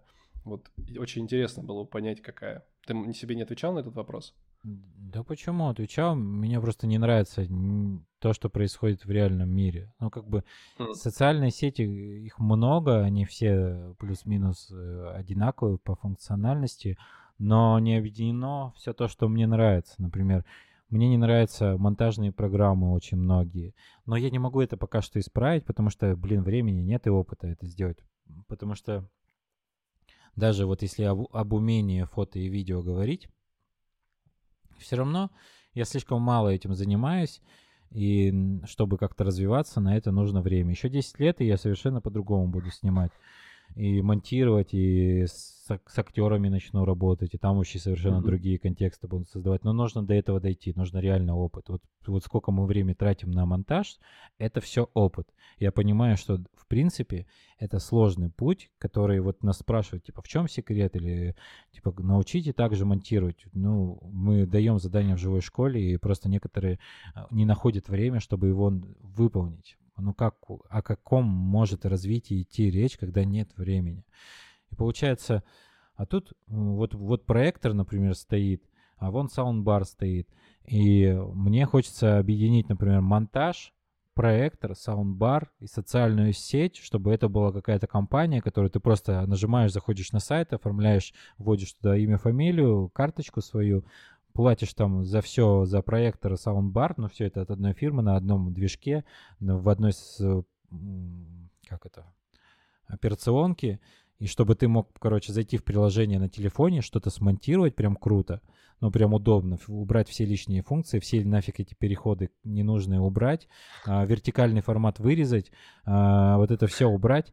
Э, и осталось, чтобы самое важное, цвета, чтобы все были гармоничные, под пленку выверенные, из фильмов а, переданные такие, ну, прям, чтобы ты хочешь цвет, как у Тарковского, бах, нажал, все, тебе а, алгоритм подставил, все подвел, э, стаби, ну, как, стабилизировал все полутона, тона, и все, ты отправил это, нажал, у тебя появилось это в социальной сети, с помощью проектора ты можешь смотреть, что другие люди на, наделали. Ты приходишь, mm-hmm. включаешь проектор, у тебя хороший звук, саундбар, все это связано, тебе не нужно настраивать это все. Проект, проекция идет, большой формат, ты можешь погрузиться в то, что сделал другой человек по-настоящему. Вот это крутой опыт социальной сети. То есть единый жесткий контекст. Тут нет такого типа э, постоянного потока. Тут реально ты заходишь, садишься куда-то, нажимаешь на play, и тебе воспроизводится все в должном формате. То есть алгоритм подгоняет э, звуковые дорожки под э, аудиоустройство, под твою комнату. Специальный алгоритм тоже как-то э, анализирует. Это все доступно. Вот э, AirPods, э, эти как, не AirPods, но даже у них технология уже сканирует. А, э, ну, колонка от Apple, она в России не поставляется, mm-hmm. но она, в принципе, те функции делает. Это, это несложные функции, их легко китайцы копируют, а значит, э, это все легко делается. Э, Apple просто хорошим дизайном делает. И касаемо...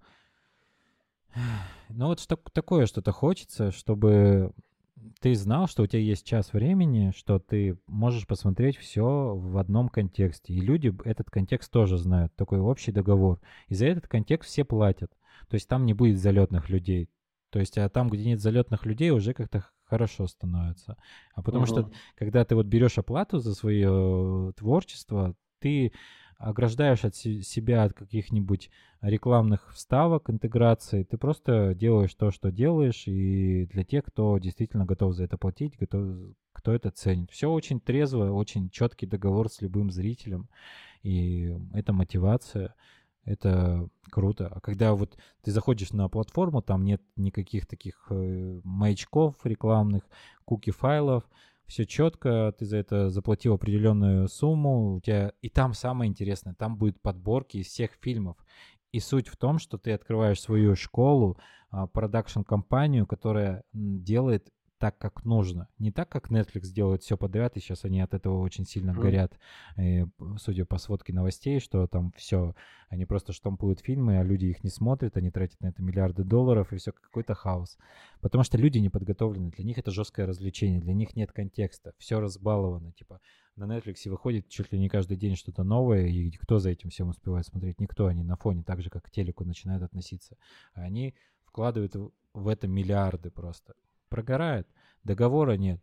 А если не столько-то миллионов, как у Netflix сделать, а 100 тысяч людей, ну, 200 тысяч людей, и уже как-то можно развиваться спокойно. Можно а, покупать фильмы. Фильмы не так дорого стоят, но в плане в прокат я узнавал эту тему, что ты можешь даже кафе в городе организовать, купить фильмы и прокатывать их спокойно, с чистой совестью, что не из торрентов качать, что это не такая дорогая дорогое удовольствие. Некоторые авторские фильмы там в пределах миллиона рублей стоят для того, чтобы ты, у тебя mm-hmm. было права на прокат. То есть, когда ты покупаешь 10 таких фильмов, ну, ну, если у тебя аудитория собралась, допустим, в будущем, ты можешь покупать по 10 фильмов в месяц, таких отобранных, тщательно, которые ты можешь просто ездить на фестивали и реально сидеть пока что сам смотреть фильмы, а, сжать руку режиссерам, брать интервью, снимать их фрагменты из жизни и получается тоже создавать контекст. Такая крутая социальная сеть, по сути дела, для тех, кто реально этого хочет, для тех, кто думает, для тех, кто устал от всего. Поэтому если у слушателя есть там миллион не знаю, долларов или миллиард рублей, и вы хотите инвестировать и не боитесь их потерять, то, пожалуйста, напишите мне Ну или хотя бы просто донатьте, и это круто будет. И вот самая большая сейчас у нас проблема, мы никогда нигде не доносили это. Когда подписку вводишь, с курсом все понятно было. Реклама работала, все крутилось, все вертелось, а, люди покупали, небольшая сумма, э, денежки шли. Но потом а, мы поняли, что никогда никому не говорили о том, что мы вообще хотим в жизни это сделать. И вот мы постепенно uh-huh. начинаем рассказывать это, потому что если ты об этом не, не расскажешь, то в голове у человека это не сформируется. То есть такая типа вера в какое-то светлое будущее. Хотя бы я вот люб... Я донатил музыканту, который круто просто делал. Я нашел его на YouTube, когда музыку пытался изучать. Он так все подробно описывал. Я думаю, о, круто, я посмотрел два видео, донатил ему в течение года и ни разу не смотрел видео, потому что это такая тема. Но я знал, что человек живет, я ему получу небольшую сумму, и много таких людей платит суммы, и он занимается тем, чем должен заниматься, потому что, ну, круто. Это такая тема, это культура. Культура угу. потребления контента у нас вообще не развита. Идея, э, которую ты, ну, которая у вас у тебя есть, у вас есть, блин, это очень это звучит очень круто, потому что э, мне кажется, что я не могу сказать, что прям нужны жесткие рамки. Опять же, это вопрос опыта, э, но то, как это звучит, как можно подогнать под это людей, которые э, в одном как бы таком мыслительном потоке, которые хотят вот получать конкретную информацию, и вот они ее получают. И вот как, например, Telegram сейчас, хотя ты все равно не можешь а, избавиться от каких-то там уведомлений, которые тебе точно не нужны. То есть они просто вот, ну, в потоке, а не информации. А здесь, если это тем более будет полностью отбор, мне кажется, это будет очень, очень круто. Да. А это нуждается, вот мир нуждается в каких-то закрытых вещах, которые а, позволяют тебе отдохнуть от всего этого. И, и угу. как бы туда не нужно всех Туда главное всех вот э, не... Ну, тут видишь, чтобы менялась культура, нужно, чтобы хотя бы если один... Мы рассчитываем на один процент людей с земного шара, чтобы просто они пользовались этой штукой, потому что нам не нужно все эти охваты. Один процент это достаточное количество людей от всего mm-hmm. шарика взять, если это прям сколько, 7 миллионов получается, да? От, от 7 миллиардов, если. Это большая... Уже 8, по-моему. Ну вот, еще миллиончик добавили. И все, если там, ну там сколько, если международную валюту какую-то брать, я не знаю, какая она сейчас есть, но, допустим, ну, ну давайте в рублях все измерять, в России живем. 200 рублей с человека поначалу, когда технологий нет, но когда, если все скинутся по 200 рублей, даже если миллион человек, ты уже можешь делать все, что хочешь. Ты можешь уже продакшн делать такой, который прям будет уже круче. Потому что вот сейчас у нас мы упираемся в то, что мы физически не можем вывести все это. Потому что контента много, снимать много нужно, монтировать много нужно, времени мало. Поэтому а расширяться пока нет такой возможности. И э, потому что... инвестиции. Ну, не инвестиции, хотя бы донести до людей что-то. Потому что люди подтянутся. У нас много хорошей обратной связи от курсов, вообще прям очень много, но мы к ним так относились. У нас после каждой главы типа анонимный отзыв можно оставить. У нас очень много отзывов приходило и сейчас приходит. Но а, типа мы не доносили, что можно, если бы мы запустили тогда вот этот курс не как курс, а как подписку, то тогда бы все было вообще по-другому, мы бы уже делали то, что делали. И реклама бы по-другому, контекст бы по-другому. А сейчас люди, мы для них просто, знаешь, а, как люди, которые могут научить типа фотографии, видеосъемки, монтажу, а мы уже не хотим этому учить, и все уже сказали, и нам нужно идти дальше. А вот тот след, который мы после себя оставили, он как-то непонятен для людей, и мы не, как бы тяжело менять контексты, а, тяжело менять договор со зрителем. И тут, типа, это, а тем более сейчас рекламы нет, то его еще проблематичнее mm-hmm. менять. Так раньше реклама бы была, ты просто так же рекламу делал, и рано или поздно, там, с десятого раза люди поняли, что мы уже что-то другое делаем. А так то те, кто хотят остаться, они всегда на сайте там остаются, тоже донатят. Но Телеграм, вот клуб мы пытаемся сделать, э, ну, потому что, не знаю, мы слабо, видимо, идею доносим, или те, кто сейчас на сайте, у них э, подписка, они не до конца понимают это все. Видишь, кто-то, может, у него времени нет все это смотреть, кто-то боится всего отправлять какие-то свои работы. Но все равно нам нравится, когда кто-то там комментирует, ну, вот в комментариях оставляет свою работу, и мы всегда это смотрим, всегда отсматриваем. И хочется, чтобы другие тоже делали то же самое. Ну, в плане смотрели, отсматривали. Это уже какой-то некий контекст, шаблон вырисовывается. Обратная связь — это один из важных элементов, в принципе, движения. То есть хотя бы надо понимать. Но, конечно, сейчас очень э, плохо э, именно из-за того, что нет рекламы. Я вот это ощущаю точно так же на себе. И, в принципе, вот э, наша как бы ивент прослой, он очень сильно зависел от того, как можно было продаваться именно там, потому что есть разные сайты. Ну, не знаю, может быть, помнишь или слышал то, что есть Горько, всякие, ну, да, допустим. MyVet, Горько. Вот. Да, да, да. Но это... Э, вот там тоже нужны очень жесткие правила, которые будут в пользу людям, которые будут заходить и смотреть, и фотографам в пользу. А когда это все оборачивается в пользу тех, кто это создавал, получается большая проблема. То есть э, нет как бы глобальной идеи, кроме того, чтобы зарабатывать на этом деньги. И получается нет ни обратной связи, нормально не, нет, ну, не рассматривают заявки, и, и люди тоже заходят, они не понимают, что здесь делать, как оставить отзывы и прочие-прочие штуки. Вот это опять же упирается в то, что то ли нет идеи, то ли просто потеряли контекст того, что вот вроде бы делалось все для фотографов и для того, чтобы находили там невесты, а в итоге это получается, что мы просто хотим зарабатывать на этом деньги. Ну, я еще помню, когда, если про MyWeight говорить, то ты там покупал какой-то там Pro или, я не помню, как это называется, за 5 тысяч. Есть такое. За 5 тысяч, что ли, в год. А нет, это, это давно было. Это там ты можешь под Новый год, они email рассылку делали, мог вообще вот за 5 тысяч купить на годовую какой-то такой абонемент, и ты покупаешь эту штуку, короче, и у тебя все равно сверху реклама. То есть там вот это всякие uh-huh. Кэноны, вот эта ерунда, и невеста заходит реально, а, она видит и рекламу, вот эту ненужную, а, невесте причем, ну, типа, зачем?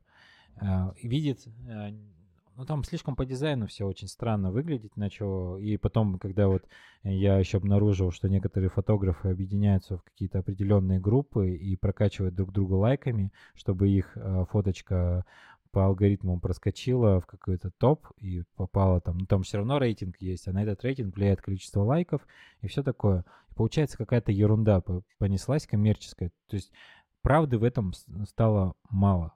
Э, и, угу. и я такой понял, блин, ну а что делать? В крупном городе вообще, вот я не знаю, как там в Петербурге, но если даже ты хорошо снимаешь, ты можешь там просто где-то в жопе быть и еще платить за это день, денежку и на третьей странице быть. Ну, как бы кому вообще, кто до тебя может дойти, когда, сколько времени у человека нужно, чтобы до, до тебя дойти? Ну, это хорошо сейчас, кстати, сказал по поводу того, что где ты, да, можешь даже забашлять за это деньги, но при этом при всем люди, которые имеют определенную субъективную оценку, например, возьмем какой-нибудь конкурс, такой же там, где есть список людей, которые попадают там в топ условно какой-то. И ты закидываешь деньги, и по итогу ты получаешь то, что э, люди, которые могут снимать даже хуже тебя по субъективной оценке или по каким-то личным основаниям того, что, например, это есть знакомство, э, ты можешь вылететь из этого списка, и люди будут здесь находиться, и, конечно же, не будет никто просматривать, например, э, участников всех, ну, то есть даже номинантов, просто будет вот список участников, там 100 или 200, допустим, человек. Э, людям просто интересно продвигать то, что будет продаваться. Ты знаешь, это больше похоже на Headhunter, нежели уже на какой-то топ людей, которые хорошо снимают. Это просто вот мы выбрали 100 человек, которых мы потом хотим продавать и на которых хотим кататься. Ну, потому что они все равно приносят им э, охваты, но и за этими людьми у них большая аудитория и все в этом духе. Там чисто коммерческая тема.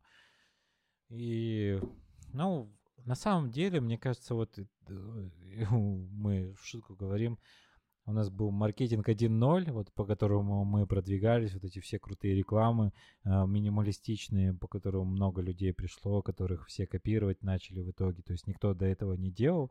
Так просто, лаконично, и так, чтобы нажать на одну кнопочку, и там тебя никто не обманет. Цена дешевая, если не понравится, вернем деньги. Это маркетинг все-таки. И мы поняли, что это, блин, правда, она продает.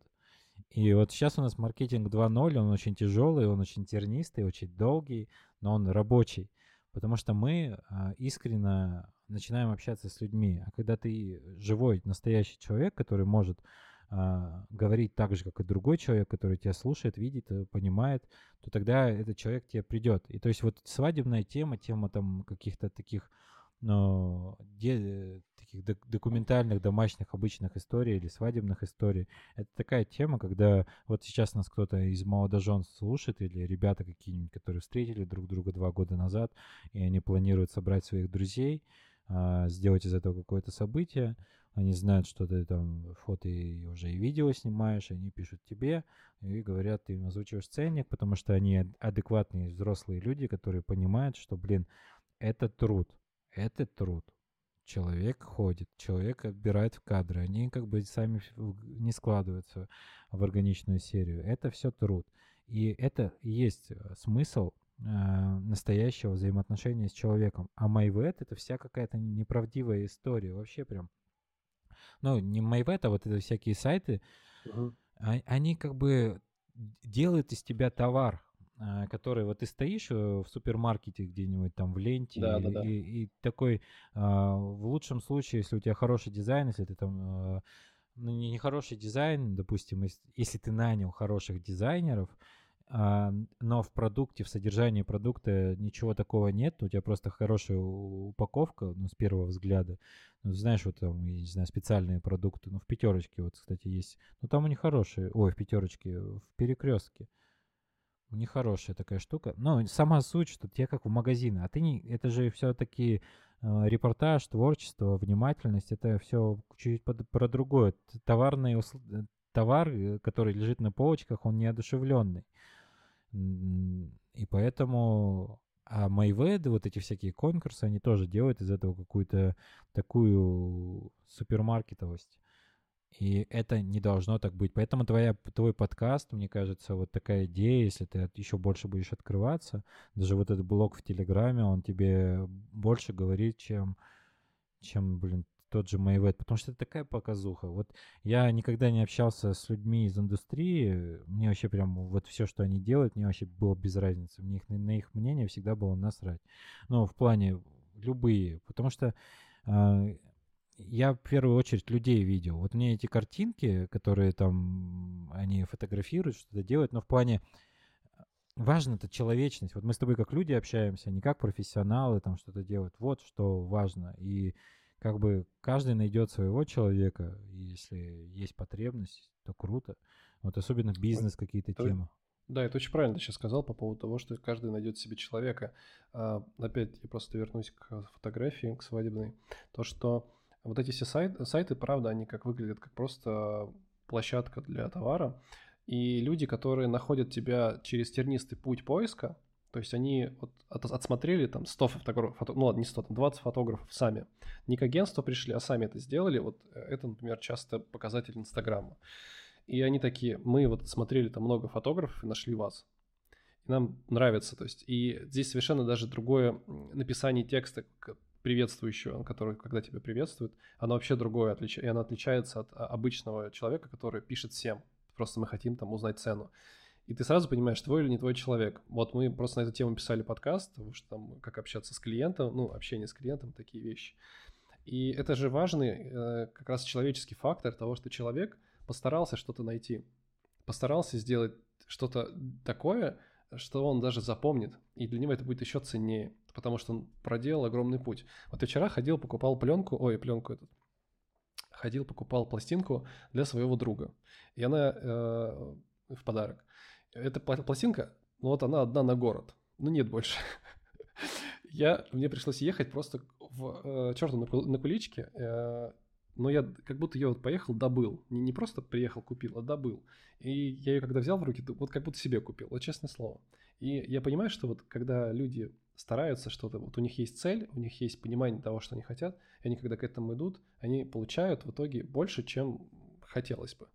Когда вот просто приходишь в магазин, так вот у меня все есть. Я просто могу выбрать, и все. Типа мне не нужно прикладывать к этому ни психическую энергию, ни физическую энергию. И от этого идет какое-то обесценивание, мне кажется. Да индустрия еще сама по себе... Вообще культура у нас слабо развитая, она еще где-то в начальном пути нужно людям обжечься обо все, и они рано или поздно все равно поймут. Тут видишь, контекст вот культурный, э, он очень сильно, ну, испорчен. Но это, знаешь, трезвости мало в этом. Тем более, когда сейчас каждый второй может открыть свое эвент-агентство, там, насмотреться всяких курсов, пройти, и каждый свою вкусовщину будет вкладывать в голову людям. И ну, тут и в людях, конечно, проблемы есть. Вообще везде проблемы есть. И, и вот тут это уже глобальный вопрос образовательный. Типа, а эта культура из Пинтереста рождается, из каких-то красивых картиночек. Но ты же понимаешь, что а, как бы ты не хотел душевно сделать фотографию, там, с какой-то атмосферу снимка. Если человек зажат, не открыт, если у него в голове какое-то красивое представление о том, что как бы он мог выглядеть на фотографии, если он просто не может расслабиться, все будет вообще напрасно. Любой там, как бы, просто прикурит фотограф, э, человек, который снимает это все, это прям ничего не получится из этого. Если он стесняется своего дома, если вот он не готов к такому происходящему, тогда зачем вообще это все делать, зачем вкладывать? Но тут родительский подключается, ответственности у людей нет. Поэтому очень сложно работать в такой индустрии. Я просто не представляю, как искать клиентов таких. Но вот мы, не знаю, хотелось бы, конечно, попробовать коммерцией позаниматься, но это такие жесткие договоры будут, потому что, ну, свадьбы, наверное, э, сразу нет, но с бизнесом хочется работать. Mm-hmm. Хоть... Контент? Не, не контент, вообще не про контент, просто не знаю, что контент вкладываться, просто историю, атмосферу передавайте какую-то, ну, может, и контент для кого-то, ну, рассказывайте. А, это то, что, то, что вы описывали о каком-то... Архитектурной мастерской, каком-то да. Учеб, учебном... Угу. Она вот сто процентов, я понял, что тогда там работает прям лучше всех эта схема, когда ты просто показываешь правду. А эта правда не высосана из пальца, а там действительно атмосферно в здании. То есть тяжело передать атмосферу там, где ее нет. Ну, кстати говоря, то, что вы показывали про вашу парикмахерскую, это вообще очень круто выглядит. Во-первых, я, наверное, никогда не видел парикмахерские, в которых есть живые цветы.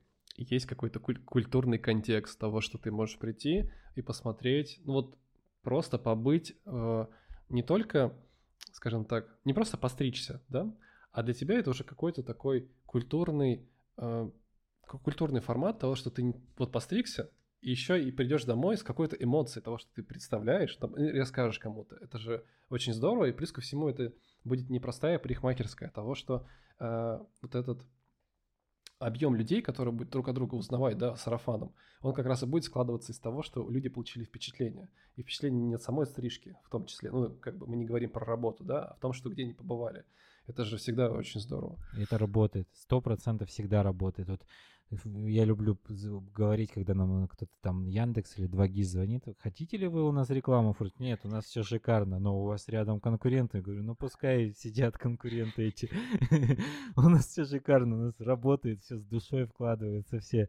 И это действительно цепляет э, людей. Даже там, если качество стрижа, когда мама начинала все это делать, она ну, волновалась и косячила много. Но ничего, люди понимают. Это главное, что с душой опыт набралась, и все. Пошло, поехало. Ну, круто. И, и, и главное, вот если есть идея, денег особых не нужно. Я, у меня знакомые были, они жесткие, один барбер, другая там тоже 10 лет, там 20 лет или 30 лет стрижет. И они говорят, Олег, ты зачем вообще сюда лезешь? Ну, типа, куда ты лезешь? Ты же в этом ничего не понимаешь иди лучше сделай какую-нибудь студию, там, снимай ее в, ней. Я думаю, ну да, круто вы мыслите обо мне. Я говорю, какую машинку мне посоветуете, чтобы я не парился э, на выбор. Но в итоге они мне посоветовали, я все равно там три дня изучал все эти машинки, узнал, что ножницы капец какие дорогие все, и капец там целая индустрия у меня. Нашел очень крутых там а, таких матерых, жестких этих парикмахеров, там мужик такой, я не помню, как он называется, он вообще супер простой, супер такой, говорит, все эти стилисты, барберы, лохи конкретные, просто из себя ничего не... А, ну, все, большая часть, 90% есть, э, понятные, адекватные люди, но вот кто из себя что-то представляет, они вообще ничего не понимают и больше выпендриваются. Тут как бы просто стрижешь и все, что выпендриваться? Ты, ты выполняешь свою функцию. И это такая трезвость, которая задает определенный ритм. И вот угу. любое, любая сфера, подкаст, фотограф, видео, а, да хоть что ты делаешь в своей жизни, главное, если ты делаешь это по-настоящему, искренне, и э, стараешься донести до людей вот то, как тебе нравится, рано или поздно это в любом случае работает. Это очень сложный путь, это капец какой сложный, потому что все в мире вокруг тебя происходит не так, как тебе хочется. Вот знаешь, э, ты сейчас тоже сказал по поводу Потому что если тебе что-то очень хочется, на это не нужно много денег. А на самом деле так, так и есть. То есть постепенно ты будешь просто набирать опыт и вкладываться в процесс. Вот, например, мы начали делать подкаст, и мы просто начали с того, что я подарил микрофон. Ну, я знаю, что человеку нравится говорить, и я такой подарил просто микрофон. Это был Новый год, вот микрофон. Потом я такой подумал, а почему бы это не реализовать именно вот в такой разговорный жанр и просто купил себе? У нас было два микрофона и ноутбук. Все. То есть не надо было ничего придумывать. Я зарегистрировался на площадке, и мы создали такой разговорный жанр. Потом это постепенно обрастает. То есть уже есть какие-то мысли там на перспективу, то, что нужен, может быть, свет, возможно, поменять локацию – там э, поменять расстановку, какие-то более интересные люди звать, других людей и что-то такое, то есть разнообразие какое-то. Но это приходит постепенно с момента, когда ты просто постеп... ну, вживаешься вот в это все. И тогда происходит вот этот вот magic. Да, ну, главное желание. Но тут еще нужно предупреждать, наверное, что если ты не готов в это вкладывать все свои силы, ну, как все желания, и не... тут, конечно, ты будешь сильно разочаровываться в каких-то моментах, и это из рассказов других людей, конечно, все кажется легко. Но на самом деле все не так уж и легко, потому что это все время. Конечно, мы тут за пять минут рассказали все, как все просто, легко. А так вот ты же микрофоны выбирал, все равно. А, да, это конечно. целая индустрия. Мы даже, если говорить об этом, можно с ума сойти, потому что читать, смотреть все эти видео, их так много. И, не знаю, там еще звуковые карты, и все такое. Тут Тут приложение нужно еще выбрать, в которое писать, записываться. Это все. Да, да. Потому что если еще комп у тебя начинает шуметь, у нас у меня вот сейчас шумит комп, потому что OBS, хотя комп капец mm-hmm. какой мощный, как Apple говорила, там машина для мечты, мы всегда над этим смеемся, а, потому что вот у Насти MacBook на M1, он, он дешевле стоит в два раза, во-первых, и никогда не шумит. И и капец, а у меня такой типа мощный весь там, сколько там, ну, ну потому что Intel, он, процессор сам по себе жаркий, и вот он шумит, mm-hmm. и из-за того, что микрофон на минимальной чувствительности, это не слышно, наверное. Поэтому тут тоже нужно обходить какие-то такие вещи, которые тоже на опыте э, набираются. Вообще, так-то интересно, когда чем то занимаешься, тебе интересно жить, хотя бы ты изучаешь что-то новое, там, если что-то нужно выбрать, вот всегда а, люди, которые спрашивают, типа, а что купить? Так вы просто загуглите это и смотрите 4 дня подряд, и у вас голова... Обзоры. Да. Есть люди, реально, каждому свое. Вот есть люди, которым нравится всякие эти обзоры делать, они там тестируют 20 микрофонов подряд, и э, ты такой, типа, можешь сидеть сколько угодно этих, смотреть обзоров на всех языках мира.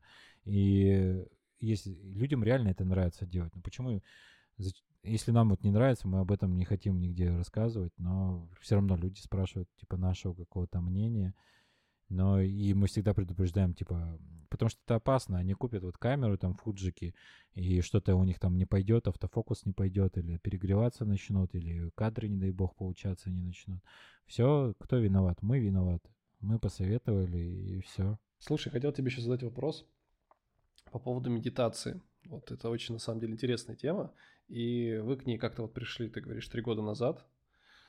Вы пришли ее от Линча, просто посмотрели Линча и решили заняться ТМом? Или просто откуда? Ну, давно еще, когда я только начинал фотографии, тогда вышла вроде бы книга, да, ну, вот первые годы, поймать крупную рыбу или большую рыбу Дэвид Линч. И там Мгм. как раз вот описан процесс трансцендентальной медитации. Конечно, я тогда таким а, пытливым умом думал, что это такое абстрактное, что-то космическое, потому что все термины, которые там используются, мне сейчас абсолютно трезво понятно. Но когда ты очень далек от всего того, что там говорит, тебе кажется, что, блин, Линч космический творец, который просто транслирует какую-то божественную истину. Ну, вот так вот. И ты такой думаешь, вот это круто, вот это мужик дает. Еще смотришь его все фильмы, они там все э, вообще аб- абсолютно не такие, как у всех. И думаешь, блин, вот это круто. И оно у тебя откладывается в голове, потом живет с тобой, когда ты начинаешь изучать смысл жизни, ты понимаешь, что много вообще видов всяких медитаций есть, особенно вот духовные какие-то поиски, а, вот эта фрикованность, э, духовный инфантилизм э, и все в этом духе вообще. Если зайти в книжный магазин, там в отдел эзотерики, медитации, с ума можно сойти, какую медитацию себе выбрать. Можно просто так же, типа, как микрофон уже. И эти все медитации, они э, используются на концентрации внимания. То есть такое, ну ладно, там еще мы не берем какой-нибудь духовный контекст, в котором могут люди практиковать это все. И они на концентрации внимания, но в любом случае, если ты будешь концентрироваться на одной детали, у тебя какие-то детали лишние будут уходить. Но твое сознание будет в фокусе. И трансцендентальная медитация, получается, просто а, выводит тебя за концентрацию. Это не на концентрации внимания все. И опять же, если говорим об этом, ее нельзя самостоятельно м, Нельзя онлайн обучиться, нельзя вычитать, изу- ни в коем случае не ищите какие-то такие способы в интернете, потому что если вы просто сделаете это, это вербальный опыт, который специально подготовленный инструктор, который может а, в случае чего объяснить а, за три дня обучения, типа как это все работает, и ты проживаешь на собственном опыте, задаешь вопросы, обратная связь есть, и это делается спе- сп- специально подготовленными людьми. Ну вот подскажи, э, так как ты проходил ТМ, как, э, может, ну, не обязательно там вылезать подробности, опять же, какой-нибудь мантры и так далее, а вот э, что специфического именно вот в ТМе? То есть вот они дают тебе какую-то инструкцию того, как это сделать. Потому что я слышал то, что там нужно принести даже какие-то вещи, там цветы, фрукты, что-то такое на ТМ. Вот, а для чего это делается? Ну, как это объяснить? Человек не должен просто озадачиваться этим вопросом, потому что если он сильно будет много думать об- на начальном этапе, потом без проблем. Подумай, спроси у учителя, у инструктора, типа, почему так? Он ответит, без проблем. Но когда ты начинаешь, тебе просто дают мантру, и все, ты проверяешь это на собственном опыте, работает, круто. Не работает, ну, типа спрашиваешь, почему не работает, тебе объясняют, почему не работает. И все, в любом случае работать будет. Ну, как бы объяснить? Просто дань а, уважения, Мгм. Передается, и все. Э, Как бы я тоже практиковал и практикую, э, ну я, скажем, как ты правильно сказал, ведическую такую больше медитацию. Вот она, ну я бы сказал, больше она уже йогическая. Вот, но не суть, она тоже за- завязана на мантре. Я понимаю, о чем ты говоришь, просто мне самый интересен процесс ТМа, ну и как бы не надо там влезать в дебри, и тем более то, что если есть неразглашение какое-то. Вот мне интересно, может быть, она чем-то отличается вот особенным от других. То есть вот э, помимо того, что есть определенная концентрация на медитации, может быть, какой-то есть выход. Не знаю, там Транс- более сильное подсознание. Ну, вот, э, подсознание это уже внутренний процесс, есть трансцендентность, трансцендентальная медитация, то есть выход за пределы своего ну, чего-то, трансцендентальность. И э, с помощью концентрации, то есть если ты концентрируешься на чем-то, и ты никуда не выходишь, а там получается, у нас, скажу просто по психотипам, у нас не так много различий у людей, есть там э, пять каких-то, ну, есть основные, короче, наборы а, психотипов у людей, и они плюс-минус одинаковые, то есть все, мы не такие уж и уникальные на самом деле, и что можно разделить нас по психотипу. И получается, по твой психотип подбирается мантра, ты эту мантру просто думаешь, как и любую другую мысль, то есть ты на ней не концентрируешься, и рано или поздно, то есть в зависимости от твоего нервного напряжения, ну и вообще, она выводит э, за границу этой мысли, то есть вот состояние, которое ты чувствуешь, я не знаю, на что это похоже, как это описать, но полно, ты как бы теряешь фокус на всем. Прям, mm. и это действительно так работает. То есть это не всегда работает. А, то есть это не такая штука, которая, и когда ты, я тоже начинал, думаю, что сейчас я обучусь за один день, и вся моя жизнь изменится раз и навсегда. Все мои нервные расстройства, какие-то напряжения уйдут, такого не будет никогда, потому что мы слишком застрессованы, наша нервная система слишком застрессованная.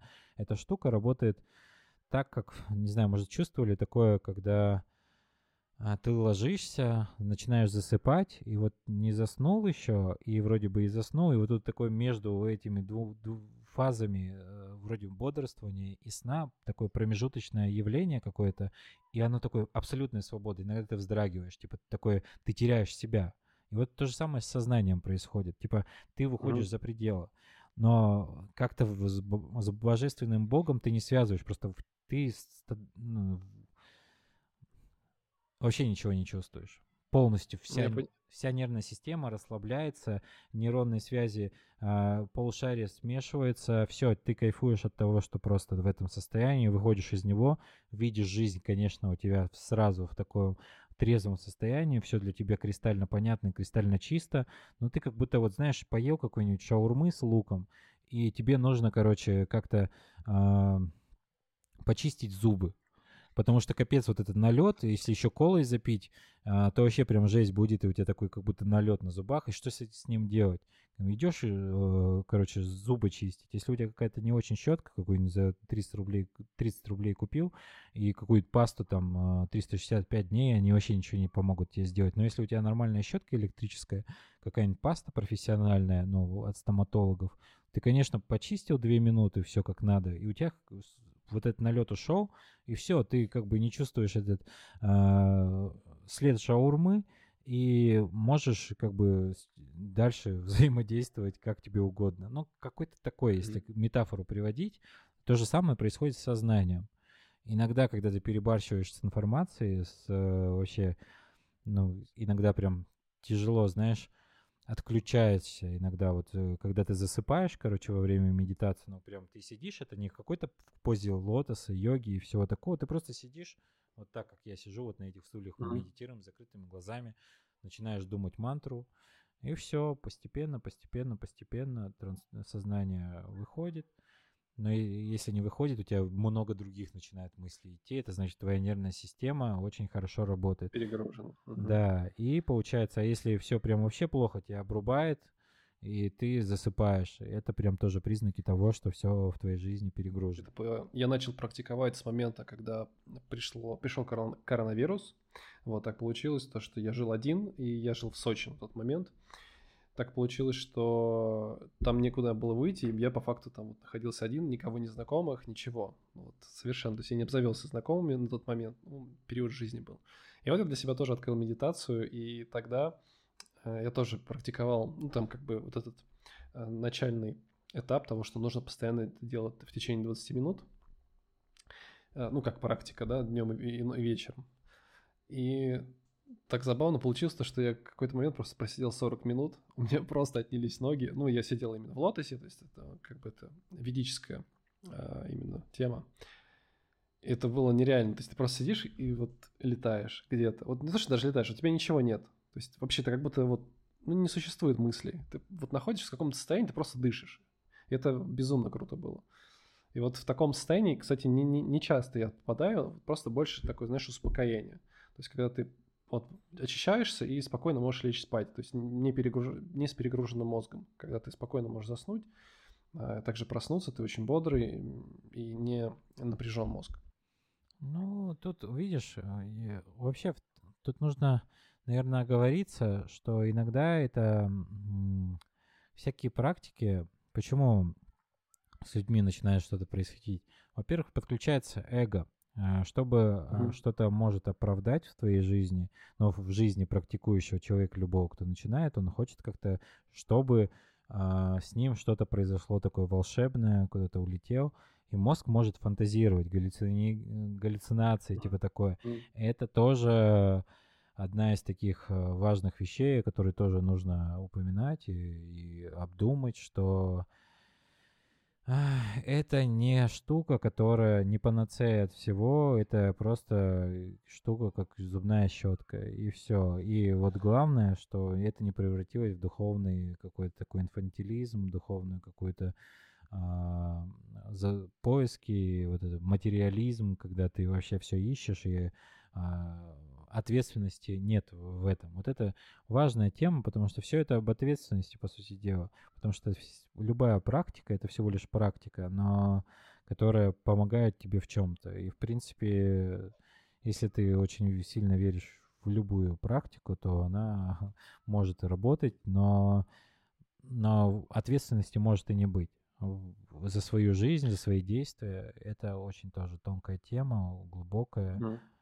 которая имеет конкретные границы, потому что ничего в мире сложного нет, если так вот подумать, а, посмотреть со стороны на все это, да, конечно, там, если а, брать нашу планету и масштаб нашей Солнечной системы, а за этой Солнечной системой там вообще еще очень всего много, тогда можно, конечно, с ума сходить. Но что-то конкретное здесь и сейчас, ответственность такая за свою жизнь, за свои действия, за не за какие-то такие мелочные, а за глобальные, вот за выбор, хороший такой выбор, искренний, куда тебе дальше идти. Вот что главное. А остальное всего лишь инструменты. Ну, если говорить о практиках. Просто так получилось забавно. На момент, когда я начал заниматься медитациями, я решил э, подключить своих друзей. И мы, скажем так, вместе пытались анализировать то, что происходило, но без контекста религиозного. И просто самым банальным было то, что улучшалась память. Улучшалась концентрация и память. Да, все начинает улучшаться в любом случае. Тут видишь, если люди э, заставить... Вот есть фокусные группы, вот если говорить о бизнесе, почему э, это не рабочая штука, потому что если ты собираешь, ну, 100 человек, допустим, ну, компания собирает обычно по 10-12 mm-hmm. и садит их за какой-нибудь определенный стол и дают им, ну, типа, пачку молока, там, дизайн и все такое. Они такие все обсуждают это все, но это всего лишь 12 человек. Они сфокусированы на этом объекте, они находятся в этом контексте. А в реальной жизни так не работает. Конечно, если всех загнать в одну комнату и проговорить про какую-то определенную тему, на этот момент будет казаться, что да, это очень важно, это рабочая схема. Поэтому я, видишь, такой э, трезвый стараюсь взгляд во все в этот разговор, потому что его нужно э, конкретизировать, мне кажется. Потому что слишком уже много об этой медитации говорится, но в плане вообще в любых контекстах, поэтому нужно, наоборот, трезвости придать всему этому, даже если у тебя опыт, у меня опыт, там человек там еще увидит книжки по медитации, он начнет сейчас загуглит в гугле, а, типа медитация, ему начнет алгоритмом продвигать где-нибудь, э, не знаю, что типа медитации, рано или поздно он запишется кому-нибудь на курс, там какой-нибудь супер духовной девушки, которая там вагина исцеляет весь мир, э, и все.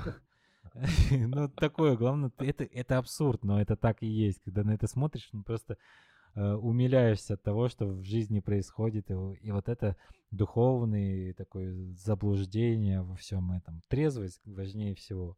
И, и вот поэтому мы об этом говорим. На уму хочется об этом всем думать, но действие в этом но я думаю, каждый должен прожить это на собственном опыте, вот покопаться в своей, в смысле жизни, потому что ты не можешь просто сказать, да, он, он познал смысл жизни, а я как он. Типа, я вот как он. Тут такого нет. Ты типа должен сам пострадать, подумать, э, пожить в этом. То есть иногда это там год, два, три, иногда там некоторые люди по... вообще не находят его. Но это не некоторые, это 90% людей никогда не задумывались об этом. То есть живут как и живут. Uh-huh. И это реальность. Я задам тебе еще такой вопрос. Вот я вижу, что вы очень много проводите времени в деревне, и интересно, почему? То есть я понимаю, что, опять же, это осознанный выбор, но почему не, го- не город? Или наоборот, вот город или деревня? Ну, в городе интернет хороший. Вот мы сейчас нас держит интернет, и... а там интернет ну, 4G, там нельзя типа связываться как-то. И оно, а мы сейчас все равно с учениками общаемся, у нас живая школа. И пока что мы в городе, а так, э, какой, тут какой выбор? Там все, ты когда приезжаешь э, с деревни в город и идешь в магазин, ну, грубо говоря, за хлебом, ты начинаешь понимать, что твой путь до там 500 метров до магазина, когда машины стоят утром на автозапуске, там, чтобы разогреться, ты идешь по этой тротуару, а они стоят задницей к этому тротуару, и ты идешь вот эти всю а, бензиновый вот этот угар, получается, цепляешь по пути в магазин, идешь обратно, и ты это сразу чувствуется после деревни, и в деревне ну, нервная система даже по-другому работает, потому что там нет всего этого. На, на, наш, на сознание вообще влияет все. Все, что мы там поглощаем, питаем, э, дышим, смотрим, все это э, идет в наше сознание. И, конечно, и особенно когда у тебя не, не подготовленное сознание, не гибкое, не, пластическое, не пластичное, на это еще сильнее все влияет. И в mm-hmm. городе ты начинаешь чувствовать вот это какую-то сразу же зажатость, э, ну, она, по сути, это фактическая зажатость, потому что вот пройдись по этому всему, по этой копоти, то ты сразу почувствуешь, какой воздух плохой. И, а в деревне такого нет. Вообще прям нет. И ты кайфуешь от того, что там, конечно, печки топятся до сих пор, но это такой приятный запах, атмосферный. А летом там вообще все по-другому. И там работается лучше. Времени там также нет. Но, но качество жизни другое. Ну и мне кажется, так проще. В городе, конечно, свои плюсы есть. Тут кинотеатры, какие-то встречи. Но и без этого спокойно можно жить. Особенно вон проектор мы купили в свое время. Э, и радуемся жизни в деревню его увозили. И все лето как-то смотрели кино по два-три фильма в день. И наслаждались просто жизнью. Как в кино все было. Саундбар. Все круто. Ну, вот если бы в деревнях такое пространство, видишь, в деревнях ну, тоже одна из, из идей, типа, если в деревне какой-то такой кинотеатр сделать и пиратские фильмы прокатывать бесплатно для, для людей, тоже своя тема. В деревне нафиг никому ничего не нужно такое, но ты можешь развивать культуру. Она там, там люди настоящие, вот что еще. А там mm-hmm. нету вот этой... Люди там, по сути дела, никому ничего не доказывают ну, в плане не, независимые от каких-то таких, от телека только зависимые, но это уже другой вопрос. Но там все добрее, открытие и тесное взаимодействие происходит. Ну, именно в такой деревне, где мы. Конечно, разные деревни есть. Тебе прям важен вот этот контекст, э, именно быть и не казаться, да? Как я понимаю, прям очень важен. Ну, так комфортнее. Я вот э, комфортнее самому, потому что если ты пытаешься казаться кем-то другим, ты очень много э, времени, ой, времени, производительности тратится. Ну, то есть представь, uh-huh. если э, запустить на macOS какую-нибудь, э, не знаю, жесткую программу, которая сжирает, ну, там просто всю производительность процессора.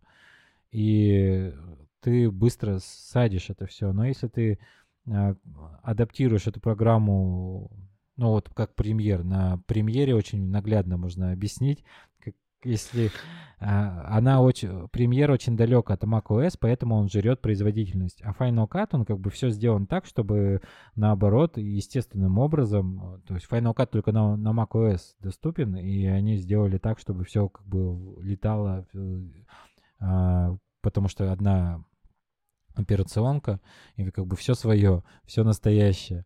А уже премьер чужеродный, кажется, и не свой, и поэтому процессор не готов с ним как-то взаимодействовать. И, конечно, когда ты настоящий, правдивый, гораздо проще взаимодействовать с самим собой и с другими людьми. То есть ты, по сути дела, им ничего не должен, вот такие границы расставить. Я сейчас это стараюсь, так как преподаем, и нужно с самого mm-hmm. начала расставить грамотные границы. Типа я такой, я настоящий, и если вы думали, что курс, курс это все-таки все равно э, жесткий сценарий, жесткий контекст, все сокращено жестко, потому что если там три часа рассуждать о тему атмосферного видео, и ничего не прикреплять, это уже совершенно другой формат. А тут ты говоришь, блин, я ничего не знаю. Я вот всегда говорю всем, я ничего не знаю про видео, про фото вообще ничего не знаю, но я знаю то, что э, а, мое незнание помогает мне это делать. Поэтому я за время э, того, что мы будем вместе находиться, я просто буду э, пытаться объяснить вот эту абстрактную штуку под названием «не знаю» как-то вам, чтобы как-то форма в вашей голове начала приобретаться. И чтобы эта форма работала, вам нужно просто выходить с этой формулой, формой и что-то делать. И потом а, сразу же получать результат, а, монтировать его. Только так это все работает. Остальные какие-то другие концепции, четкого ответа у меня нет. Поэтому ты сразу расставляешь границы, человек знает, что а, раз он сюда пришел, а, что, значит, ну, типа, все приходят, потому что им нравится наше видео, и все хотят так же. Ты им сразу же говоришь, что, блин, все это хрень полнейшая, я ничего не знаю, и лучше от меня ничего не ждите, и просто делайте вот то, то что я говорю. Потому что это только так вы можете убедиться на собственном опыте, что это работает. Все. Ты уже не, не какой-то умный дядька, который говорит, а ты просто человек, который пытается донести свою мысль. И если человек открытый, он ну, вот по студентам есть студенты, которые у нас э, трансляция есть каждый вечер вот в живой школе. Есть те, кто два mm-hmm. часа каждый раз присутствует, и там за месяц они реально становятся, вот, ну, там им год еще попрактиковаться, и они будут как мы снимать, потому что они присутствовали, погружали, взаимодействовали с сознанием на трансляциях. А есть те, кто пропускает. И, конечно, а, они прям очень далеки от всего этого. И тут уже такой вопрос заинтересованности. И, ну и тут мы о правде, о границах говорим, что без правды, без границ ты никуда а, не уйдешь. И самое сложное это правду заключить в какую-то границу. И получается, вот подкаст, по сути дела, мы хотим правду говорить, но это неправда. Ну, потому что мы железяками обустроились, а, ты далеко, я далеко, ты стараешься возле микрофона, держать я вот так вот тоже, это уже неправда.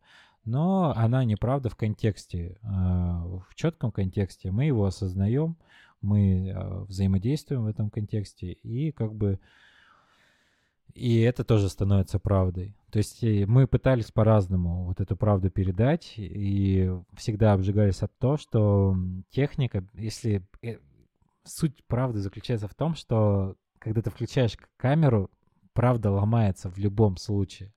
Она просто mm-hmm. разрушается. И, и все. И ты должен это принять.